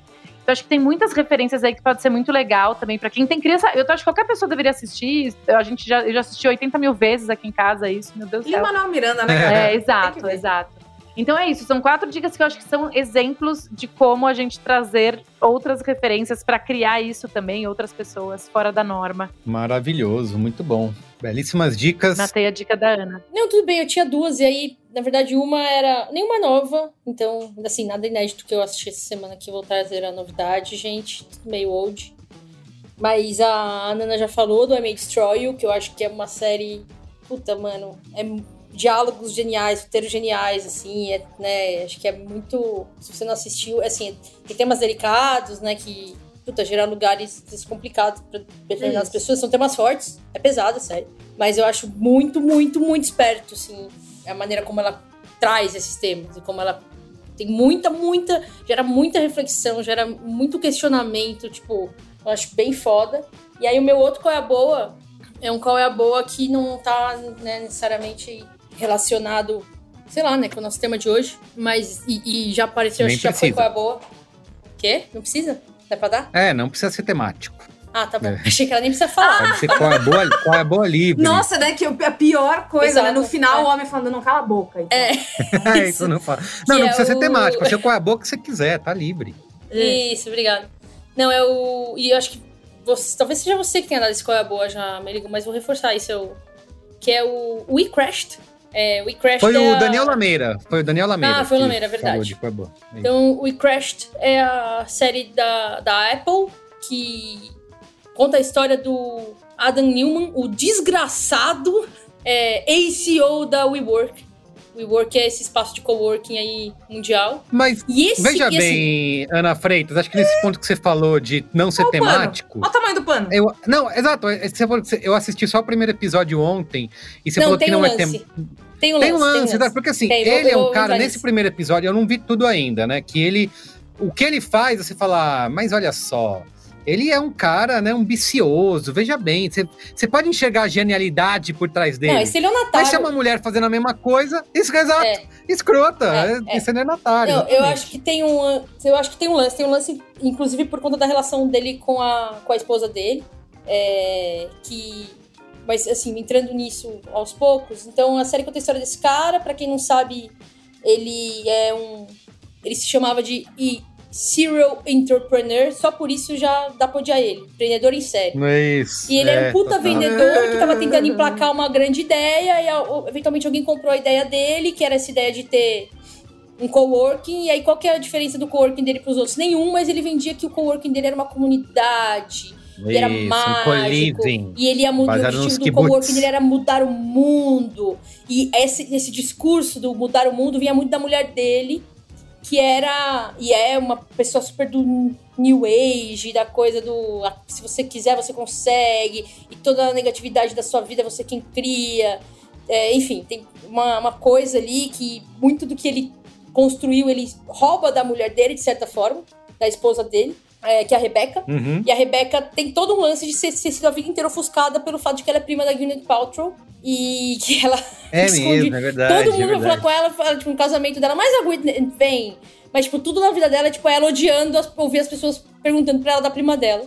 Mas o Isso. ponto aqui nessa história, eu acho que é, é justamente esse culto à figura do homem que é o cara que faz tudo pelo sucesso, mente, é, pega o dinheiro, faz o que ele quer com o dinheiro, gasta esse dinheiro de um jeito absolutamente inconsequente. Tem um monte de outros homens, porque eu fiquei pensando muito assistindo, eu falei, cara, é, se tem uns bilionários dando dinheiro pra um imbecil, passando pano quando esse imbecil gasta, torre esse dinheiro. Excêntrico, ele é excêntrico, bobo. Ele não- é Excêntrico, excêntrico. Excêntrico, anda descalço. Anda descalço na, na Ai, empresa. eu quero morrer. Bota um sapato, caralho. Bota a mulher executiva pra andar descalço na empresa. Ver se vai ter algum É. mega investidor que vai falar: olha, um gênio! Vou investir. Então, assim, é um cara que catou, ganhou muito, muito, muito Ai, é dinheiro. cada uma. Que homem se safa, velho. É de fuder. É, ele tem um- uma história. Tem algumas das histórias absurdas do que ele fez que aparecem na série, mas uma que aconteceu ipsis literis foi ele ter demitido por conta dos, dos- da maneira irresponsável com que ele gastava dinheiro. ele precisou demitir 7% da empresa.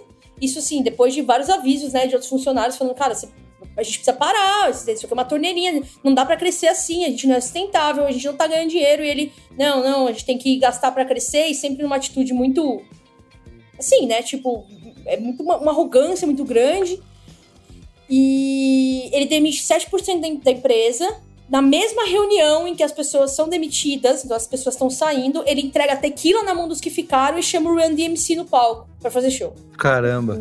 É, então, assim, é um nível de. Auto, a pessoa tá tão dentro dela. Ela tem, é, é, o famoso que autoestima. Que autoestima, é. né? E assim, o fato dele ser um cara e de você ter os. Em inglês, né, a gente pode chamar de enablers, mas que tem essa rede de possibilitadores. Esses outros é. homens brancos de banco de investimento que, deixam, né? que, tipo, emprestaram 5 bilhões de dólares pra esse cara. E aí estão passando a mão na cabeça dele e falando assim: não, vai vir o lucro. Não, vai ficar tudo bem, vai conseguir. Os coniventes. Saca? Essa série, essa série é uma ótima dobradinha com a, o meu qual é boa da semana passada, ou retrasada, que é o The Dropout que tá no Star Plus, porque tem essa discussão, Ana, do ponto de vista da mulher, né? Porque é uma mulher Sim. que vai passar pela mesma coisa de. Aí você pode questionar se ela foi estelionatária ou não, até, ou se ela realmente tinha uma ideia e acreditava naquilo. Tá, mas vamos, é, mas vamos comparar ela no mesmo lugar que esse cara. Dois, vamos supor que são dois pilantras. É, dois mal Isso, exatamente. Compara no mesmo lugar. Só que a série traz um ponto, até que tem outras mulheres na série que questionam ela, é você fudeu o empreendedorismo feminino. Porque agora as mulheres já eram muito questionadas. Agora você vai ser o exemplo negativo de, tá vendo? Mulher, olha aí faz cagada, só faz cagada. Eu não vou dar um bilhão na mão de mulher, porque é isso. Então, eu acho que é uma boa dobradinha. E vai que ela tá de TPM e gasta tudo. Isso, isso. Mas quando um cara desse caga, um cara desse, ele primeiro, ah, não, mas ele é um gênio. Por que, que ele é um gênio? Porque ele anda descalço? Ele. É isso, isso. isso. Mas ele é gênio. Ele anda descalço. Ele, ele é ousado. Ele dá. Ele, ele, ele é mal educado com, com um investidor milionário. E tipo. A mulher vai virar cara, louca histérica, né? E ele vira o um excêntrico. Tem, é, é, vai, vai pro lugar o seguinte: vamos por que os dois sejam pilantras. Essa mulher, ela, tipo, foi pro limbo. Sim, ela foi massacrada e esse cara continua né? milionário. Né? Ele foi, ele foi afastado, assim, da, da presidência do, do WeWork, continua bilionário. Nada continua valendo bilhões. Eu fui pesquisar isso, porque ele colocava lá que a, a WeWork valeria 50 bilhões de dólares. Aí eu falei, o que aconteceu com a WeWork? Ah, vale 10. Não vale mais 50, vale 10 bilhões. Pô, tá bom, né? Tá bom. É. Enquanto que a, a é, Elizabeth Holmes, lá da Teranos, foi condenada, o cacete a quatro, uhum. pode ser presa, né? Tem, tem que acompanhar isso aí, hein? O que, o que acontece com cada estelionatário, né? O homem e a mulher, né? Para onde eles vão? Vamos, Sim, vamos acompanhar. A... A gente conseguiu dar um recorde de gênero, gostei muito. Achei que a gente militou legal. Perfeito. Foi. Exatamente. É, e eu é gostaria é de pedir pro, pro editor colocar o som do, cabo, do tabu quebrando aqui no fundo. Muito bem, gente. Incrível. Ótimo programa, ótima discussão. Muito bom receber vocês aqui no Braincast sempre, aí com maioria feminina, né? Sim. Que a gente, a, a, Bia falou em algum determinado momento, aqui no Braincast a gente apanha pra caramba quando tem só. Cadê as mulheres? Eles falam, falam, falam, mas aí só tinha homem nesse programa. E aí, eu acho que. Ainda eu bem, acho isso bom. É um. Uma, é, como, é, é, exato, Sigam exatamente. Nossa audiência educada, é. continue nos cobrando sempre. Gente, obrigado, viu? Obrigada, Beijo gente. Pra vocês. Foi um prazer, viu? Obrigada. É demais. Valeu, gente. Tchau, Tchau gente. Tchau. Tchau.